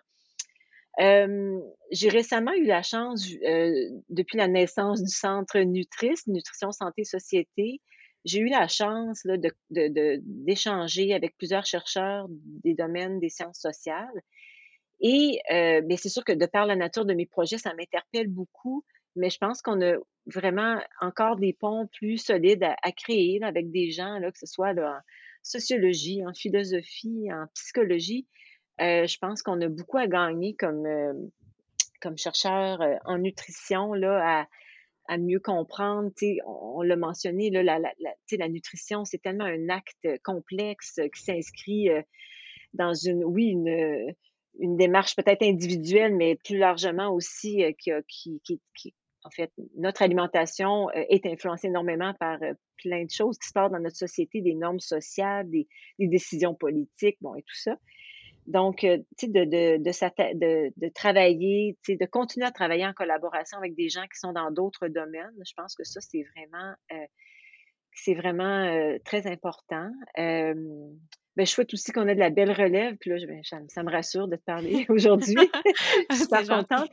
Mais je pense que ça, c'est aussi vraiment euh, important que des, que des nutritionnistes aient le goût de continuer, ben, le goût de continuer aux études graduées. Puis c'est sûr qu'en ce moment, je vois un petit défi en sens que le, marché de l'emploi est tellement bon, puis j'en suis très heureuse pour nos finissantes, euh, nos finissants, nos finissantes. Euh, mais disons qu'ils n'ont pas besoin de faire une maîtrise ou un doctorat pour se trouver un emploi intéressant en ce moment. Puis écoute, je suis, je voudrais pas que ça semble, euh, je, suis vraiment contente pour les personnes qui peuvent se trouver un emploi rapidement. Euh, mais ça peut peut-être faire, en, ben, ça fait en sorte que les gens qui choisissent de faire des études graduées sont vraiment déterminés, puis c'est vraiment ce qu'ils veulent, puis ça c'est vraiment, ça c'est le beau côté positif. Mais il y a des fois des gens qui finalement, un peu comme moi, ont fait une maîtrise pour, ben, OK, je vais faire une maîtrise parce que ça me tente pas vraiment ou que j'ai pas vraiment un emploi qui me tente ou je sais pas quoi ou que je j'ai pas le goût mm-hmm. tout de suite de travailler et qui finalement ben, se, se trouve peut-être euh, des passions puis des, des, des, des, intérêts vers ce domaine-là. Donc, euh, ben, c'est ça, je souhaite une belle relève. Là. Ça, c'est euh, c'est mm-hmm. certain. Ah, c'est des très beaux souhaits que vous avez, puis je, je souhaite qu'ils euh, qu'ils vont qu'ils s'exaucent tous. euh, puis vous l'aviez mentionné au début, l'argent, ça peut peut-être sonner plate, mais je pense que c'est on, on a besoin de fonds pour faire de la recherche. Puis le fait qu'on n'en ait pas assez, ben ça fait en sorte qu'on se retrouve euh, bon avec différentes choses. On a parlé les biais de publication, toutes sortes de choses. Donc je pense que c'est vraiment important. Mais puis j'apprécie comme du côté de la relève de voir des professeurs qui sont aussi motivés justement à avoir une relève puis à transmettre leur passion. Là. Donc, euh, Mmh. merci pour tous ces, ces beaux souhaits-là. Et ma dernière petite question que tous mes invités reçoivent, euh, je la décline en deux choix de questions. Avant, je demandais à tout le monde euh, trois livres qu'ils ont lus, qu'ils ont beaucoup aimés. Ça peut être autant des ouvrages de référence que juste des romans, parce que c'est ça, c'est des li- lire pour le loisir, c'est plaisant. Mais les chercheurs me répondaient toutes, Myriam, on passe notre vie à lire des articles scientifiques, donc on aime moins lire. Euh, donc, soit cette question-là, ou bien trois choses que vous faites euh, au quotidien ou pour vous changer les idées, décrocher de- du travail de chercheur et tout. Donc, euh, je vous laisse le choix d'une question ou l'autre, ou les deux si vous avez de l'inspiration. Ah ben, c'est sûr que moi, les, je lis vraiment plein d'autres choses que de la littérature scientifique, que j'ai pas de misère. Le premier livre qui me vient à l'esprit, c'est La vie devant soi de Romain, Émile Ajar, Romain Gary. Ça, c'est vraiment comme le premier livre qui m'a, euh, que, que je lisais dans l'autobus, le passionné, puis pas capable Mhm. d'arrêter. Donc ça, c'est sûr. Après ça, plus récemment, j'ai lu euh, Trois amis en quête de sagesse, donc euh, Mathieu Ricard, euh, euh, là, je vois toutes les, les Alexandre Jolien, puis euh, euh, un, médecin français, Christophe, Christophe André, qui discute sur plein de sujets. Puis, ah, c'est vraiment, c'est du vrai bonbon, un livre qui fait du bien, tu sais, qui philosophe sur la vie en général, l'altruisme, bon, plein de sujets, là, j'ai vraiment tripé. Euh, et sinon, j'avais lu un roman que j'ai vraiment aimé, que je vais nommer aussi, euh, euh, qui s'appelait euh, et, et Nietzsche a pleuré, Nietzsche, ou Nietzsche, le philosophe, là, euh, en tout cas, je laisse aux gens décou- dé- découvrir. C'est d'un auteur euh, euh, qui, je pense, que lui-même est psychanalyste, psychothérapeute, en tout cas. euh, puis là, je, je, je, je suis pas capable de me rappeler du. euh, Je pourrais chercher, mais on pourrait, on pourrait chercher le, le Mhm. nom de, le nom de l'auteur, mais j'ai vraiment, c'est un livre. Tu sais, quand, quand tu as le goût de passer ton livre à tout le monde, là, tu sais, c'est. Oui. En fait, c'est trois livres. C'est trois livres que j'ai le goût de passer à tout Ah, le c'est monde. bien ça. Donc, euh, il y a ça. Sinon, euh, l'autre question, c'était dans mon quotidien, qu'est-ce que je fais euh, pour. C'est ça, Oui, pour hein? euh? décrocher des Ah oui. activités, euh, c'est ça, ouais. Ben moi, tu sais, avec mon passé d'athlète, c'est beaucoup l'activité physique, là. J'ai le goût de dire décliner sous différentes, sous différentes formes. Ben, beaucoup la course, euh, la marche aussi, euh, dans, Mhm. en plein, tu sais, dans, dans, dans le bois, dans la montagne, etc. Donc, l'activité physique, c'est, c'est vraiment la chose qui m'a, euh, qui a gardé ma santé mentale tout au long de ma carrière. Là, j'en suis totalement convaincue. Euh, puis cette année, je me suis trouvé une passion pour le jardinage. La première fois que je faisais un Ah, petit jardin, un petit potager chez nous parce qu'on n'était pas organisé dans notre cours pour ça, puis ça, cette année, on l'est. Et mon Dieu, je me suis laissée entraîner à, à l'émerveillement de voir tout ça pousser. Là. Donc, euh, Ah oui, j'ai le goût de dire, euh, ben, ces deux éléments-là, je pense, me décrivent, euh, me décrivent bien. Puis, passer du temps avec mes enfants, puis des belles discussions en famille, les repas, de fa- les repas en famille, euh, c'est, précieux, précieux pour moi. Fait que j'ai le goût de nommer ça Hmm. aussi. Ah, c'est c'est trois très belles choses et trois superbes recommandations de livres que je mettrai aussi dans la description de l'épisode. Je sais que de voir le côté plus culturel, personnel des chercheurs, c'est quelque chose qui plaît beaucoup aussi. Donc, euh, ben, écoutez, je vous remercie du fond du cœur. Euh, je pense que vous allez être le 22e épisode du balado. Je pense que ça a été un de mes préférés. Peut-être que je suis biaisée parce qu'on a parlé de nutrition qui est ma, très grande passion aussi, mais euh, je vous remercie beaucoup pour tous vos partages, autant scientifiques que vos réflexions quant à la manière de faire de la science au niveau personnel et tout. Trouvé ça très, très enrichissant. Puis je vous souhaite le meilleur des succès pour euh, la suite de vos projets. Ben, merci beaucoup et pareillement, vraiment le meilleur de succès dans la, suite de, ta carrière et euh, je vais être contente de, rediscuter avec toi à n'importe quel moment.